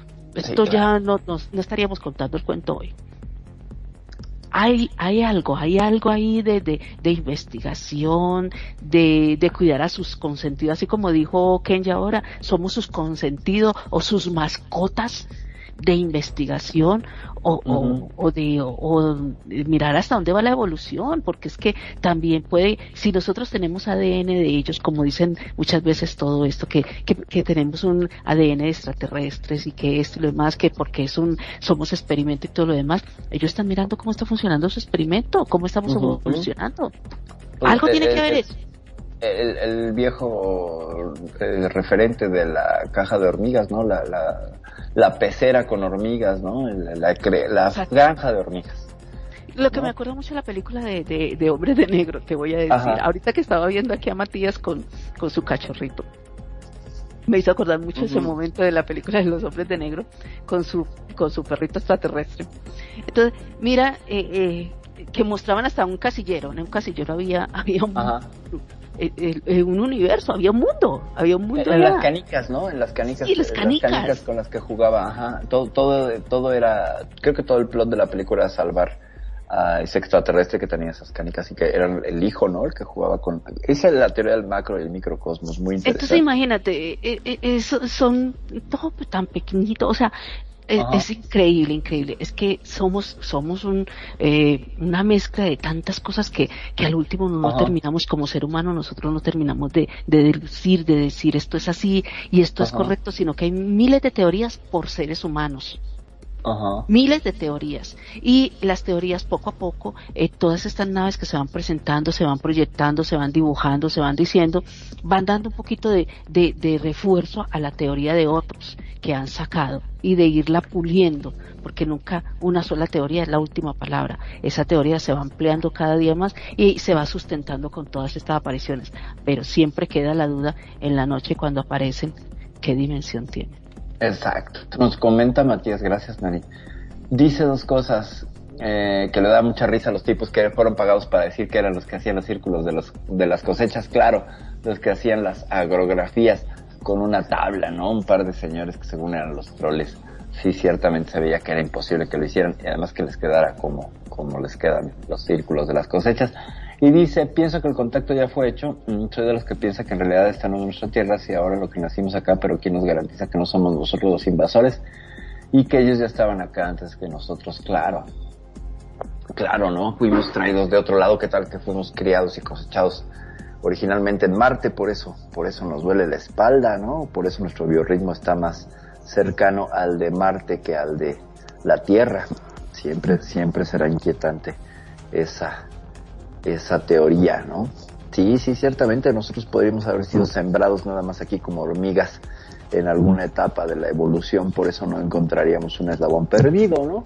También, y hay ciertas teorías de los antiguos astronautas, ¿no? Que señalan, ya sabes, Anunnakis y todas estas teorías que hablan de una intervención genética en el ser humano, que bueno, son eh, interpretaciones un tanto forzadas de algunos textos, ¿no?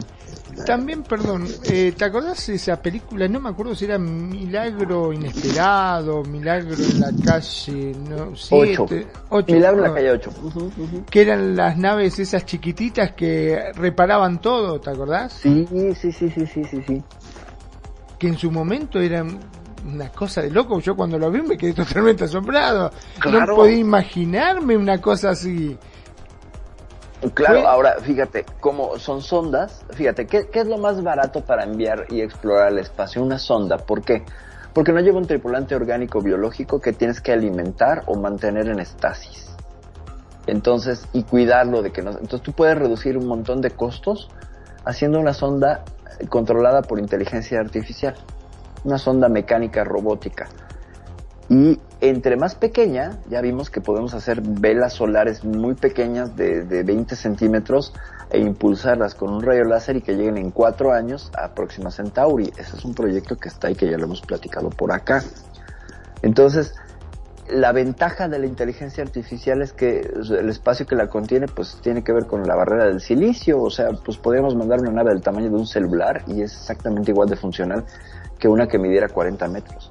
Es más, es más funcional esta porque esa puedes mandar millones a diferentes lugares con la misma inversión que una grande. Entonces, evidentemente esta cuestión de economía de energía que tiene que ver con cómo se manejan muchas especies en el universo, eh, bueno, conocido de la Tierra por parte de nosotros y supongo que por pura lógica evolutiva será igual. Las especies tendrán a conservar la mayor cantidad de energía y a buscar energía. Eh, sucede igual. Ah, pues es una economía de energía, pues yo mando unas velas que no me cuesten o unas sondas que no me cuesten y estos eh, extraterrestres serían unas máquinas con nanotecnología las de la película que se replican a sí mismas, ¿no? que Exacto. tienen la capacidad y, y eso y eso es inquietante porque ahora ves estos robots que se replican a sí mismos cuando te pones a buscar videos de robótica cómo encuentras robots que se replican ya a sí mismos y que tienen esta capacidad de, de irse clonando y dices eso ya lo habían puesto en la película hace 30 años. Qué miedo.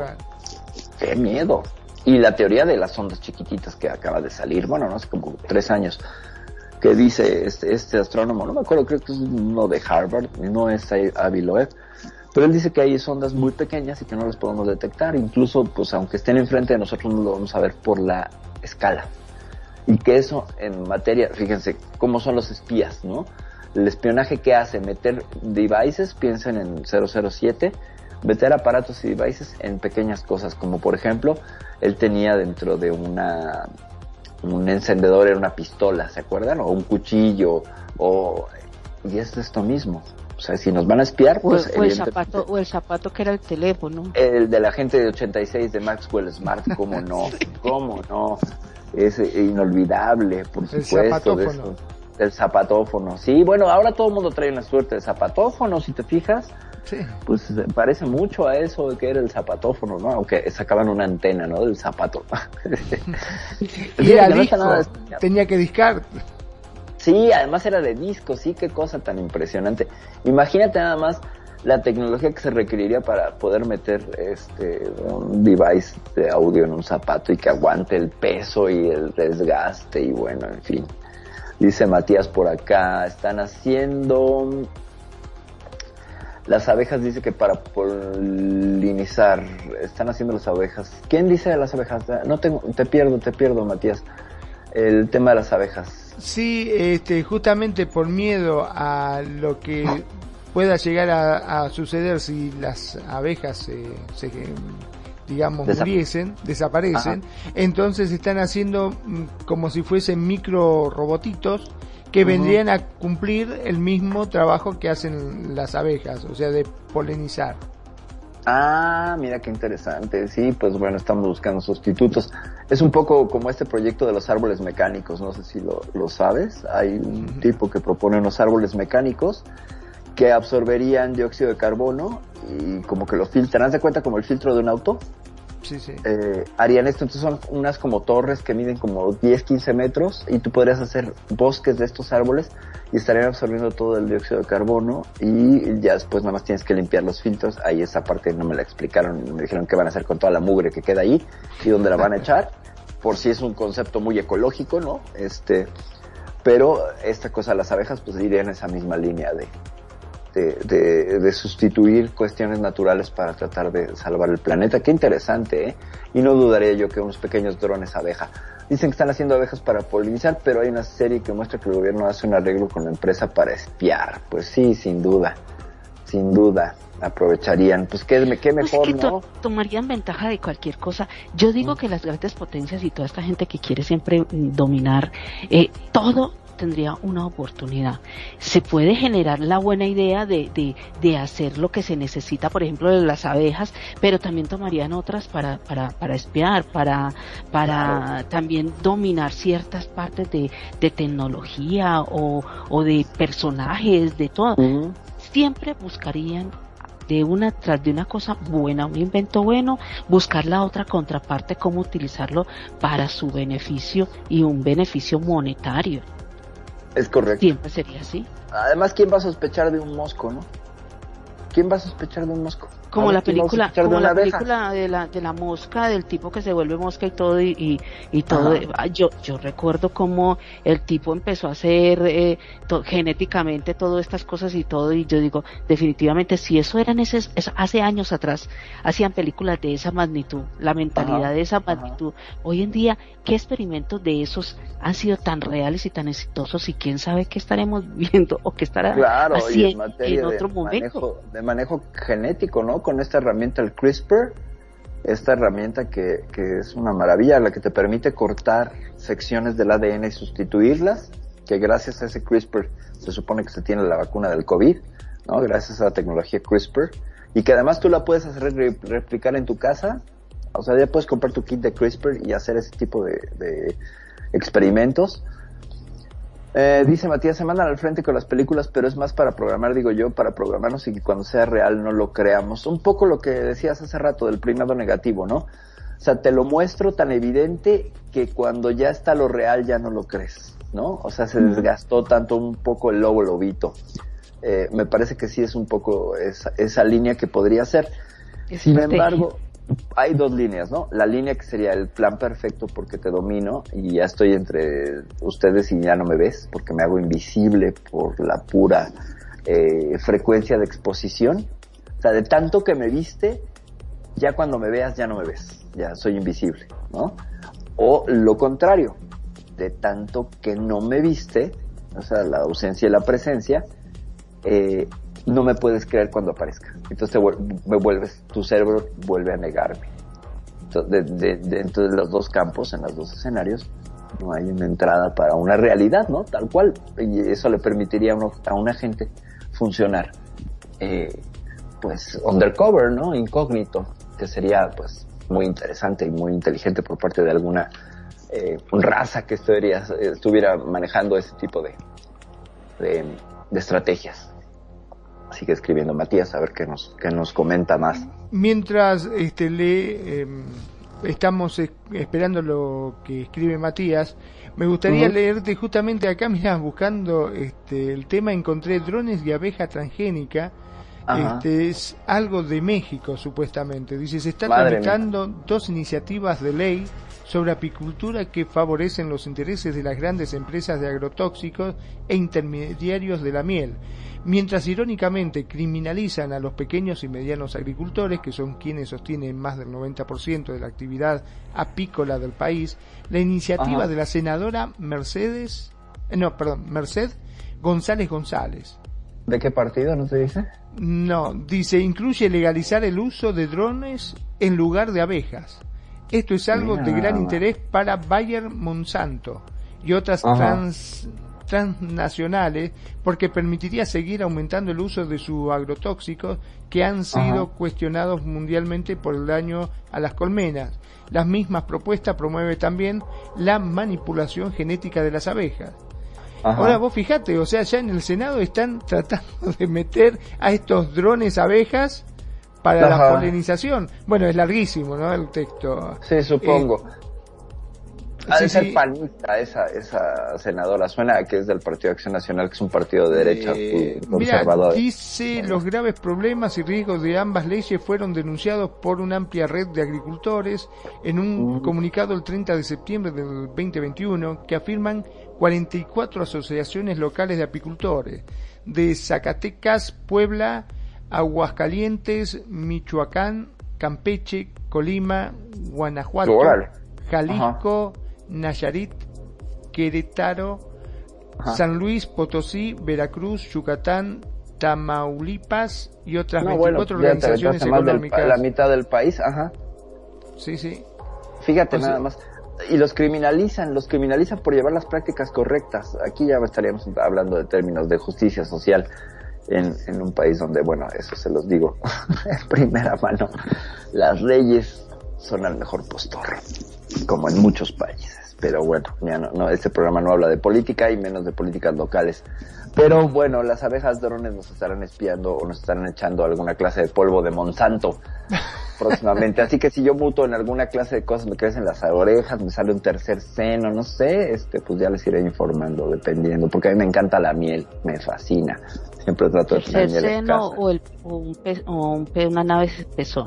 Ándale, una nave pezón, me va a salir un ovni en una chichi, exactamente, me va a salir una, ándale, sí, sí, sí, en lugar de pastis me voy a poner unos ovnis y ya, estarían mejor, ¿no? Bueno, eh, nos dice, nos dice, Matías no sé si lo leí, pero dice, incluso lo hacen las películas infantiles, la película de las hormigas que dicen que si las razas de hormigas inferiores llegan a saber lo que ellos nos ocultan sería su fin, el fin de los que dominan. Claro, donde sale Hopper, ¿no? Este saltador que finalmente lo terminan, lo terminan, este, pues acabando con él. Sí, ciertamente hay una serie de, de referencias y de analogías que podemos encontrar en el cine sobre la dominación y depende del tema que te interese, pues puedes darle una lectura a muchos productos culturales. Esa, esa cuestión de la semiótica es muy interesante, Matías. A mí siempre me ha llamado la atención, pero también a veces tiene que ver con las narrativas que pone uno y el sesgo de confirmación, ¿no? Entonces también hay que estar como muy conscientes de eso, este, porque a veces leemos un artículo que señala eso, pero de alguien que no se dio cuenta que estaba atrapado en un sesgo de confirmación. Dice, Bayer ya hizo una vez de las suyas.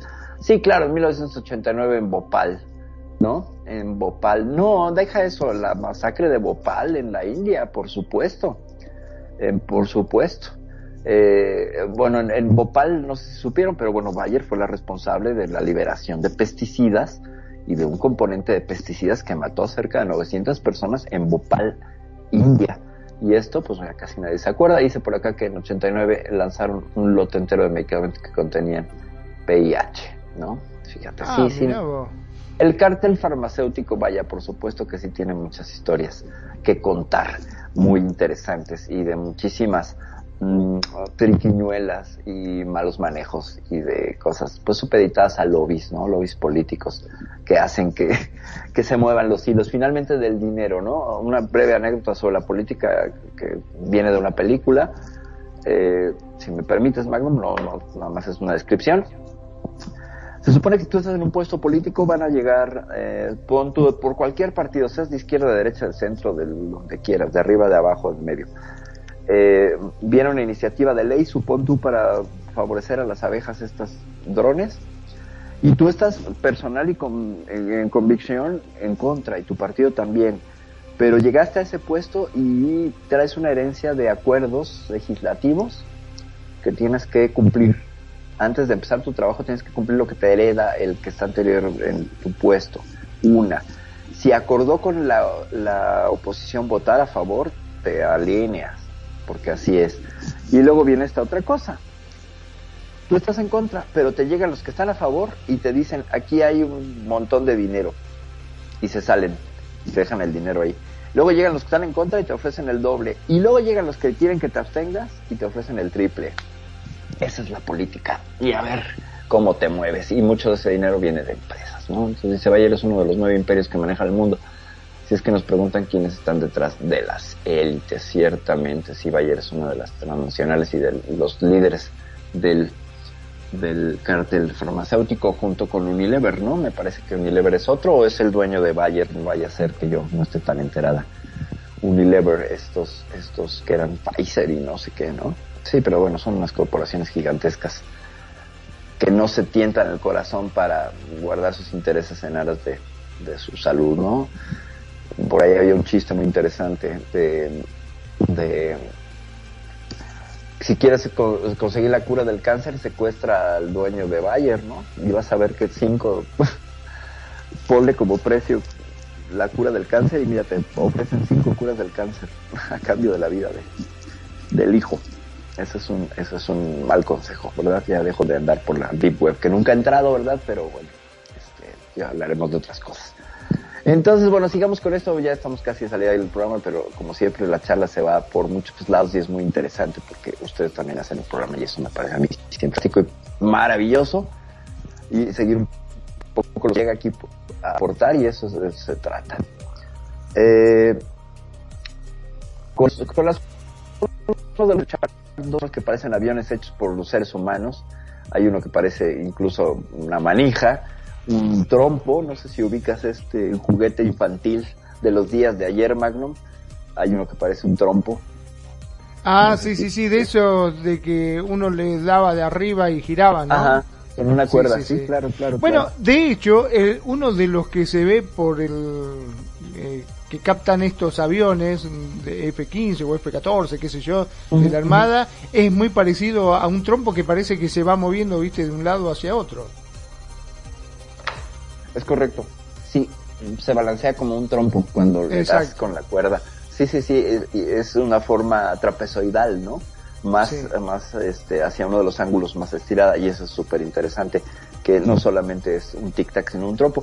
Fíjate que este, al referente de este que es un trompo, después salió un video de Puerto Rico, eh, que también está liberado por la NASA y se ve que el, el objeto este se sumerge en el agua, no sé si te acuerdas, y luego sale. Ajá, Bueno, se sí, sí. sumerge, mismo que se sumerja en la tierra. Este, se, se sumerge y luego sale y, y hay quien dice que es exactamente igual a como se veía en esa cámara FLIR un reactor F-15 a esa distancia.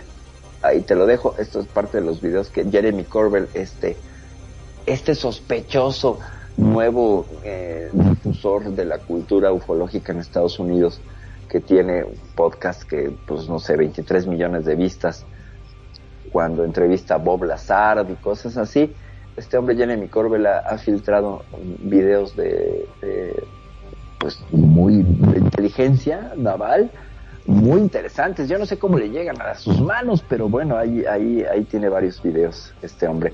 O sea, lo más impresionante sería el que está abajo del trompo. Esa forma hay naves muestras. A ver, veamos el que dice. Ciertamente sí, sí, sí, sí, el que está abajo del trompo, pues sí, esta, estas, estas famosas eh, alas volantes, ¿no? Los, ay, ¿cómo se llaman? Las clásicas, el que está relacionado con el suceso de Phoenix, ¿no? Los, los V, no sé qué. No, no, V no, no son. Tiene un nombre clave, es el avión militar. Eh, tiene un nombre con una letra y dos números. Ahorita me intentaré acordar o googlear. Sí, hay, hay una serie de... Sí, son los que vuelan bajito, exactamente.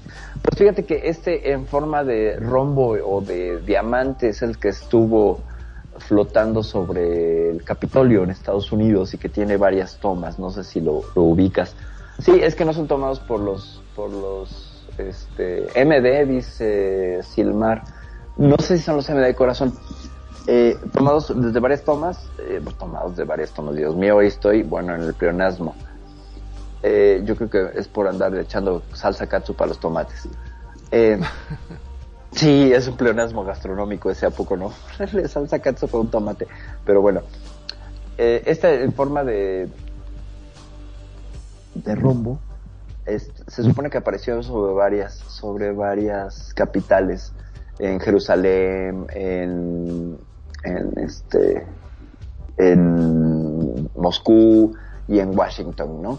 Por ahí, por ahí un, muy conocido, no por eso creíble, difusor de la, de la ciencia y del espacio y de la ufología llamado Jaime Maussan, con nacional del cual no me enorgullezco, este, pues dice que tienen, tienen pietaje de ese, que es el caso más da- documentado de la historia, según él, ¿no? Pero con tal de venir, también Maussan sale en el History Channel y bueno, ya no sé si History Channel es para que darte credibilidad o para que se burlen de ti.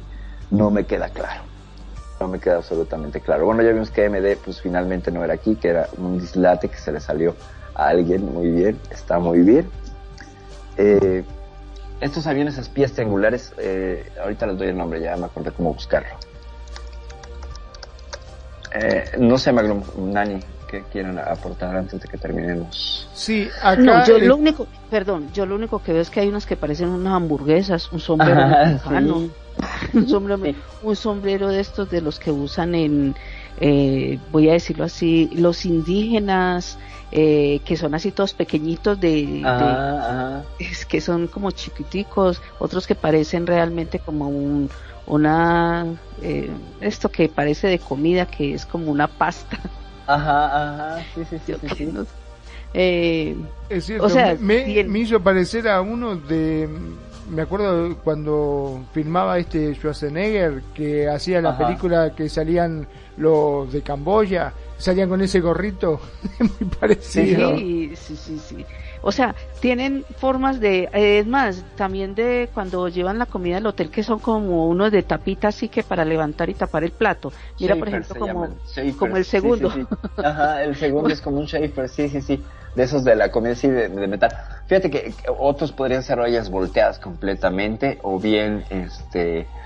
Pues Una simple y croqueta. sencillamente- Hay una que es una regadera, ¿no? O sea, Sí, es el de la regadera, está buenísimo. es el de la regadera, el Opry regadera. ¿Cómo viste un nombre? Pues en forma de regadera. Hay un foco así descaradamente, un foco. Ya tengo el nombre de los de las naves estas que mencionaba nuestro querido Matías. Son los TR-3 Black Mantas. Si ustedes lo buscan como avión furtivo TR-3 Black, TR-3 Black Mantas, se parecen mucho mucho a estos este prototipos que se supone que son los humanos, ¿no? Hay que hay que recordar siempre que eh, dentro de todas las formas de las naves o de, los objetos voladores no identificados, una parte es tecnología humana. Dice, yo veo un camino de agua en un campo al horizonte con la luna al final, mi gran imaginación. ¿Dónde? ¿En dónde? ¿Dónde? ¿Dónde? ¿Dónde? ¿Dónde? ¿Dónde? ¿Cuál? ¿En qué planeta? No, es que está hablando de los, de los que vemos aquí. Dice, yo veo un camino de agua, un campo al horizonte con una luna al final, una gran iluminación. Déjame buscar el referente con esta lectura que das. a- estás hablando de uno del Shark seguramente. En el rombo. Ah, claro, ciertamente sí. Sí, sí, sí, sí, bueno, sí, un camino de agua. Sí, sí, claro, sí, sí, completamente. Pues que finalmente esto es, esto es lo interesantísimo de la semiótica y de la forma en la que interpretamos la realidad. Tú con tus eh, filtros culturales, tus referentes culturales, Matías, llegas a esta conclusión.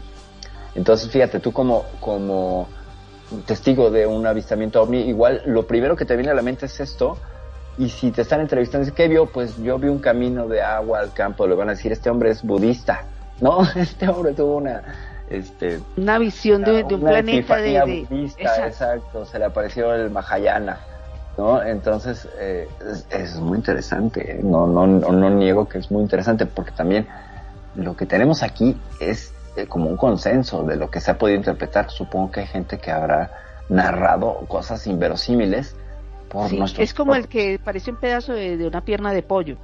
Sí, Ok. un, nugget, El de- un nugget de pollo parece ese, ¿no? Sí, exactamente. ¿Qué viste? Un nugget de pollo a este hombre. Conclusión, no manden a la CIA, mejor mándenle un, unos- un bucket de Kentucky Fried Chicken porque tiene hambre. ¿No? Ciertamente. O sea, Ah, o sea, es y también del tema budista. ¿Te gusta mucho? del el- balón de, de, de fútbol americano también tiene Es correcto. muchos Es o sea, correcto, tiene forma de ovoide, sí, sí, sí. eh, Hasta la la se descripción, ve. la descripción que dieron las personas que, que vieron este, este, porque hay unos que fueron por descripción, no por imágenes de fotográficas ni nada, No, no. eh, eh, son por descripciones, entonces eh, en ese momento la persona eh, lo más fácil que le dio fue proyectar con lo que trabajaba, con lo que veía alrededor. Por ejemplo, que parece una pierna, un nugget de pollo, eh, tendría que ser que le encantaba y dice, tiene la forma de un nugget de pollo. Claro, claro. Ahora, ¿qué tanto es una proyección, no? ¿Qué tanto es una proyección? Acuérdense también de otra cosa, por ejemplo, con el, el que es completamente esférico, pues ya vimos al principio de, este- de estos programas cómo en algunas ocasiones acusaban a los testigos de confundir a los ovnis con Venus, con Marte, con, ¿no? Los policías estos que cruzaron varios varios condados siguiendo Venus según esto, ¿no? O sea, ya parece que yo me voy a poner a perseguir a la luna, pues ni que fuera perro, ¿no? Está, sí, sí, sí, o sea, es completamente absurda esa explicación que dio, que dio el, el buen J, J. Allen Hynek, con todos nuestros respetos y su aportación a la historia de la ufología, pues de pronto como su trabajo desde el proyecto Libro Azul era desestimar los casos, pues sí ponían cada interpretación que si son jaladas algunas de las formas de las naves o exageradas o jaladas de los pelos, pues igual son jaladas de los pelos las negaciones de las mismas. Ojo, ahí hay que encontrar este sí bueno yo veo un pezón claro evidentemente sí sí sí yo veo un pezón en el, prim- en el primero no en el de Adamski en el de Adamski sí me parece que finalmente eso me huele como hasta aceite de un garage porque pues esa es una tapa de una lámpara no e incluso después la, la misma ex esposa de, de Adamski dijo pues nada este, este hombre cortó y pintó una lámpara y yo le ayudaba con una caña de pescar a elevar la nave, ¿no? Para que tomara las fotos y ya tenía medidas, distancias, luces y todo. Entonces, por eso eran tan famosas e- este supuesto contactado Adamski, que a mí me parece pues que es uno de tantos fraudes que hay por ahí y que no aportan y que más que nada este pues entorpecen toda la ecología o el campo este del ecosistema de la ufología. Pero hay otros casos muy interesantes, mucho, muy interesantes. Y las formas, curiosamente, fíjense, no hay aletas, no hay propulsores. Si te fijas, solo en el caso de Adamski, las tres bolas eh, de la parte de abajo podrían ser tomadas como, mm, como impulsores, pero esta se parece mucho también a Die Glocke, ya habríamos hablado aquí de la campana nazi, esta que era el supuesto caso este que se funcionaba con una serie de líquidos, ¿no? Que supuestamente fue construida a través del contacto de María Orsic, eh, este contacto vía pues medium, como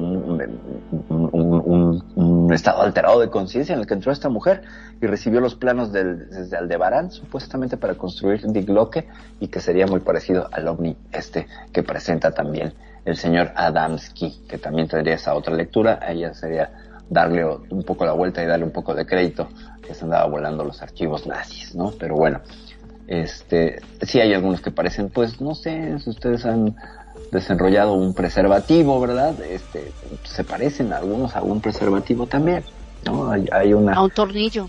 a un tornillo, exacto. Pero lo que se mantiene como constante es la forma discoidal. Si se fijan en ambos casos, en ambos charts, la forma discoidal sigue siendo la que domina. Sigue siendo la más aerodinámica. Y bueno, ya en términos de, aerodinámica, pues sí sería completamente. Hay una regadera y una ducha, sí, por supuesto, también hay una regadera y la tapa o un sombrero, ¿no? El de arriba. Hay otros, uno que tiene alas, ¿no? Que ya lo vimos. Pero fíjense que, por ejemplo, este que está, el, angular, es como el de la semana pasada, ¿se acuerdan el que trajimos? El de, el de Celery en Escocia, el caso este que vimos rápidamente la semana pasada, pues el objeto era completamente diferente a lo que vimos aquí, ¿no? O sea, es- eh, hasta tenía aletas. Prisma era, sí, sí. Ajá, un prisma con unas aletitas como para darle dirección y eso estaba, eso estaba súper interesante, esa, esa forma. A mí me llamó la atención por eso, porque se difería de todos los modelos convencionales, como que hay una narrativa, ¿no? También hay que, hay que verlo desde, desde ese punto, como hay una narrativa cultural que nos lleva a este estereotipo. Por eso es que también, bueno, necesitamos estereotipar las cosas y aquí pues sería el fabuloso, pues ovni, ¿no? El ovni, este, eh, en forma de platillo, ¿no? El que sería el más común, no por tanto quiere decir que sean, pues, ni, ni una certeza científica, ni un diseño eh, popular, pues no, evidentemente no, no. Lo que vemos es que es, pues, una coincidencia en muchas narraciones, ¿no? Lo cual también pues llevaría a pensar, bueno, es que tanta gente ve lo mismo, luego entonces tiene que ser verdad, ¿no? También está esa cosa. ¿Por qué tanta gente ve formas tan similares en, en los cielos?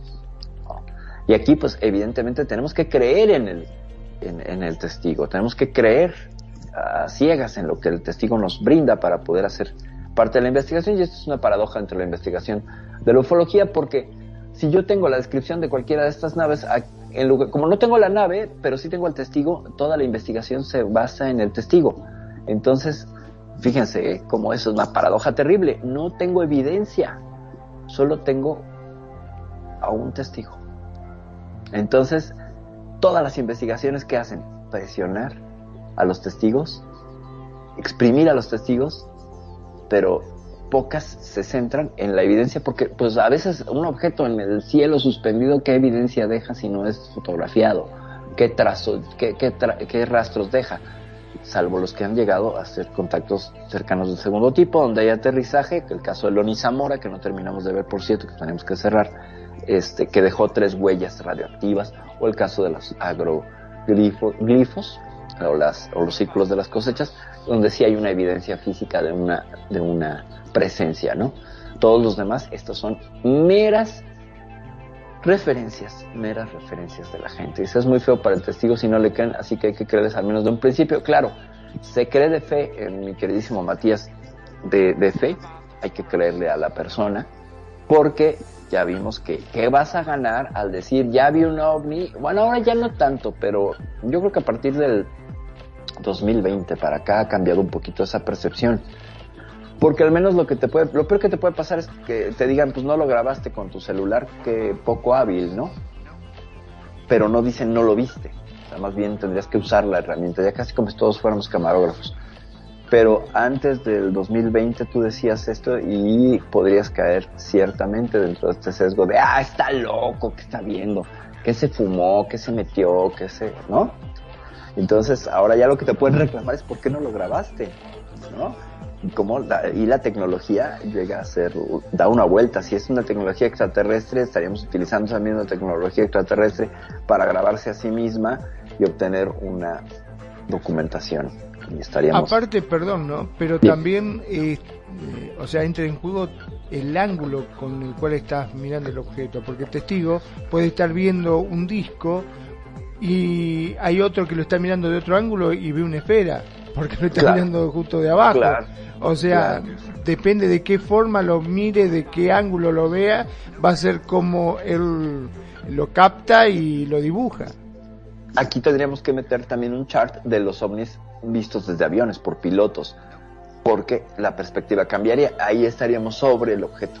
Generalmente cuando son vistos desde los aviones, son cuando están volando más abajo que el avión o a la altura del avión. Yo lo que he visto... Ven como de... circunferencias. Ajá, se ven planos. Ven como, como, como esferas.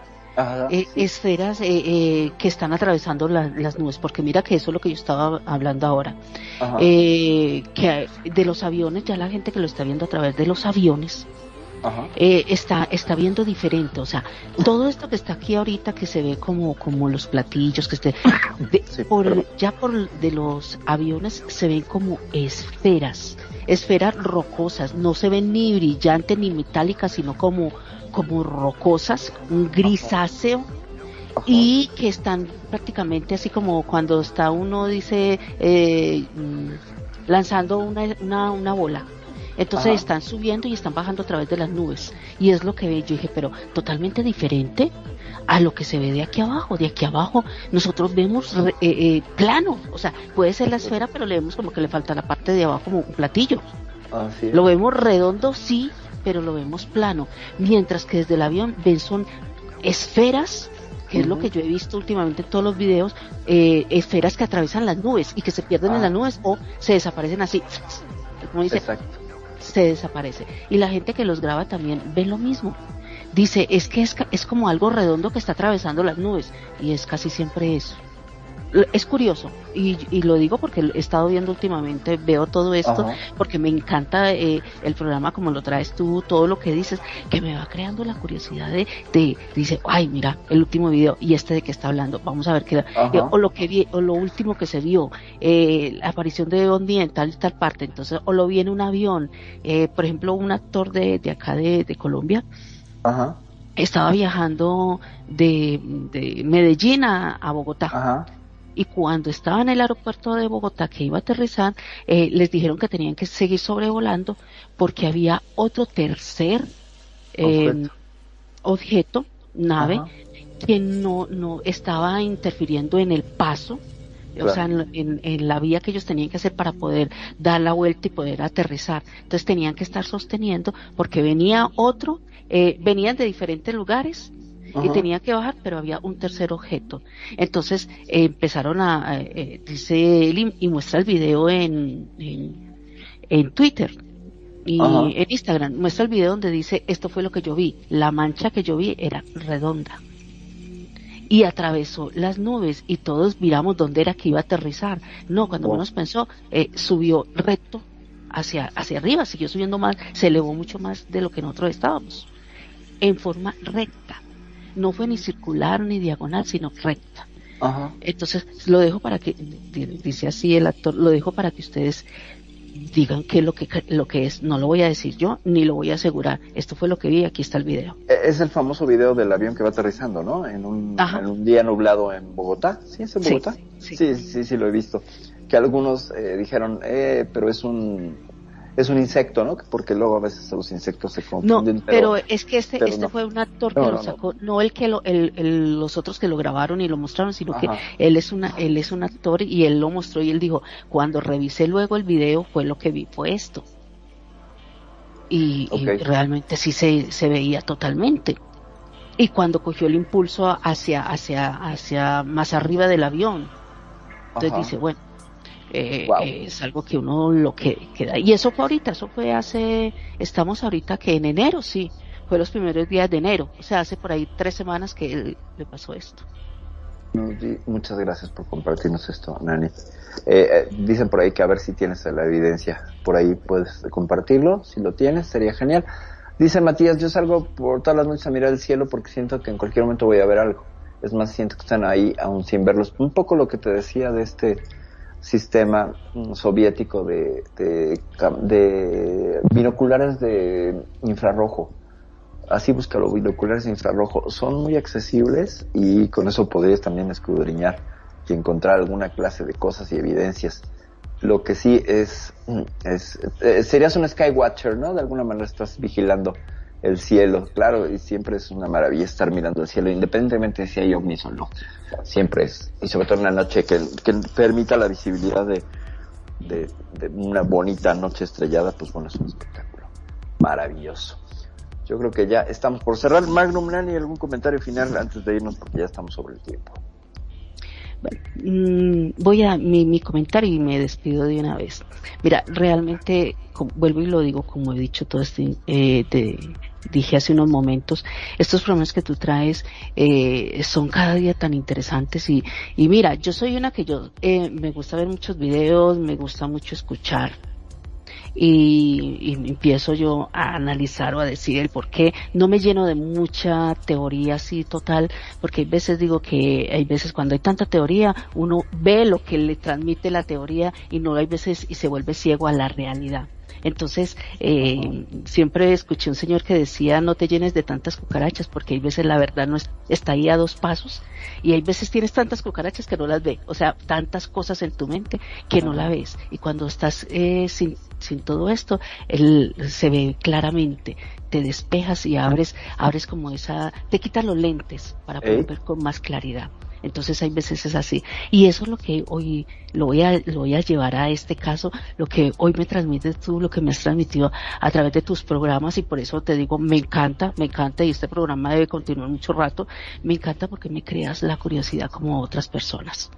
Qué maravilla. Se charla rico, se aprende, se escucha y por ejemplo, como te digo, el video que escuché con Magnum ayer o antier, bueno, el día del libro azul, es precisamente lo que dijiste ahorita del libro azul, que es, es eso, eh, eh, lo que dice Pervi. Es totalmente lo que dice Pervi, lo que comentó, y estábamos nosotros dos hablando, dijo, Ah, qué dijo eso. Pervi comentó eso en la radio, y realmente sí, y claro, mira, esto sucedió, y esto y lo demás, y entonces, eh, esto es lo bueno de, de, de tus programas de tu forma de traer eh, la visión, el, el comentario, la, voy a decirlo así, eh, los reportajes, las fechas, los nombres, traer todo esto que en el subconsciente, en el subconsciente de cada persona y de los que estamos aquí, lo vamos escuchando. Y cuando escuchamos eso, en cualquier video, por allá dentro de un año, dentro de unos meses, escuchamos y dice, eso lo dijo Perfil. Entonces, es, es bueno, es tan bueno cuando le queda a uno esa sensación del subconsciente se alimenta y después se proyecta y crea más la curiosidad. Claro. La curiosidad. Entonces, eso es lo que me encanta y te doy las gracias. De verdad que te doy las gracias por eso. Hombre, Cada día. ustedes. Cada Gracias día y cada vez que traes todas estas cosas, todos tus programas, todos tus comentarios, todo, todo tu saber y nos lo comparte, hace que cada día nos enriquezcamos un poquito más de todo lo que nos encanta saber. Así que, gracias. Te doy las gracias. Y gracias a todos los oyentes, a Matías. Sí, Matías, voy a buscarlo. Más voy a copiar tu nombre, lo voy a buscar y te lo voy a mandar, ¿vale? Y a todas las personas que nos escuchan allá, que nos escuchan allá, que nos acompañaron, Silmar, besitos, Kenya, besitos, eh, bueno, se me va el nombre de, de, de- de la otra chica que vino ahora. Gracias por estar con nosotros y compartiendo. Y a todos los que nos están escuchando, de verdad que muchísimas gracias y los seguimos esperando aquí, en todos los programas, todos los jueves, todos los lunes, todos los miércoles, sábados, viernes. Los esperamos porque eso es lo que tiene Radio Consentido. Traer cada vez un poquito más de cosas curiosas para ti, para tu saber y para todo. Porque en el día a día cada vez aprendemos más. Desde Medellín, Colombia, les habló Nani Jurado. Muy buenas noches y quedan en su casa Radio Consentido. Muchas gracias, Nani. Gracias por, por tu comentario final, por tanto halago. Gracias, inmerecido. Pero muchas, muchas, muchas gracias. Te agradezco de verdad. Magnum. Bueno, ahora sí, solamente me sumo a lo mismo que dijo Nani. Este, la verdad que es un placer estar en este programa porque siempre nos vamos con un poquitito más.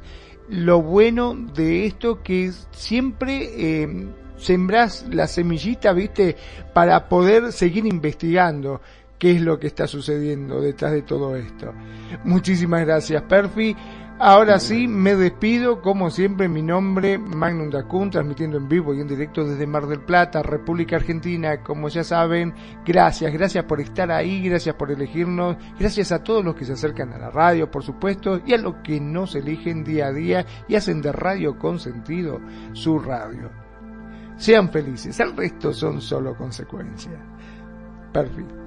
Muchas gracias, Magnum. Muchas gracias por todo, por la participación, por la cuestión técnica, por el apoyo, por la paciencia. Y también gracias, Nani. De nuevo, y reitero mis, mis agradecimientos por, por tus palabras tan, que siento yo tan inmerecidas. Que bueno, pues es que finalmente es un tema que nos apasiona, nos gusta y bueno, a mí me gusta estudiarlo en la medida de que los tiempos lo permitan y nos dé nos dé el chance. Para mí es un placer y un gusto siempre hacer este programa. Gracias Matías, gracias. Yo también lo veo como una plática a gusto entre amigos. De eso se trata. Pues es como reunirnos cada, cada jueves, ¿no? A platicar del tema que nos gusta y conspirar un poquito. ¿Por qué no? Y bueno, pues yo nada más hago las veces de mediadora, ¿qué más? O, de moderadora. Eh, finalmente, muchas gracias. Gracias Silmar, precioso amor. Gracias por estar. Gracias Matías por escucharnos. Gracias también a mi cuñada Kenya a mi bro renegado que me estuvo escuchando por ahí un ratito. Y pues bueno, no queda más que cerrar. Esto fue Euforia. No sé qué capítulo este, creo que no llevo cuenta, pero ha de andar por ahí de los programas como, no sé, como el 30, más o menos. Ahí lo haré, haré un, este, haré un recuento. Nos vemos la semana que entra con algún otro tema que a ver, a ver qué, a ver qué nos depara tanto las noticias como los sucesos ya veremos qué traemos. No hemos acabado de analizar las formas de los objetos voladores identificados, faltan algunos, faltan todos los que se parecen a fenómenos meteorológicos y se nos daría también para todo un programa. Gracias, esto fue Euforia, población desconocida, población por conocer. Yo soy Perfidia Vela y transmitiendo desde la Ciudad de México, muy nublada, hoy no puedo salir a cazar objetos voladores, pero bueno, no sé, buscaré objetos que se puedan calentar y comer en los siguientes momentos. Muchas gracias, ya me voy, bye.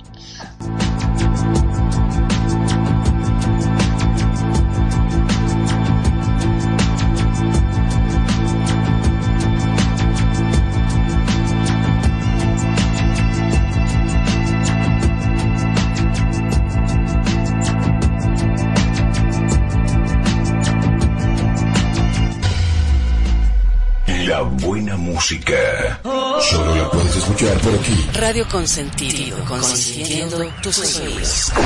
Tu mejor opción en radio por Second Life.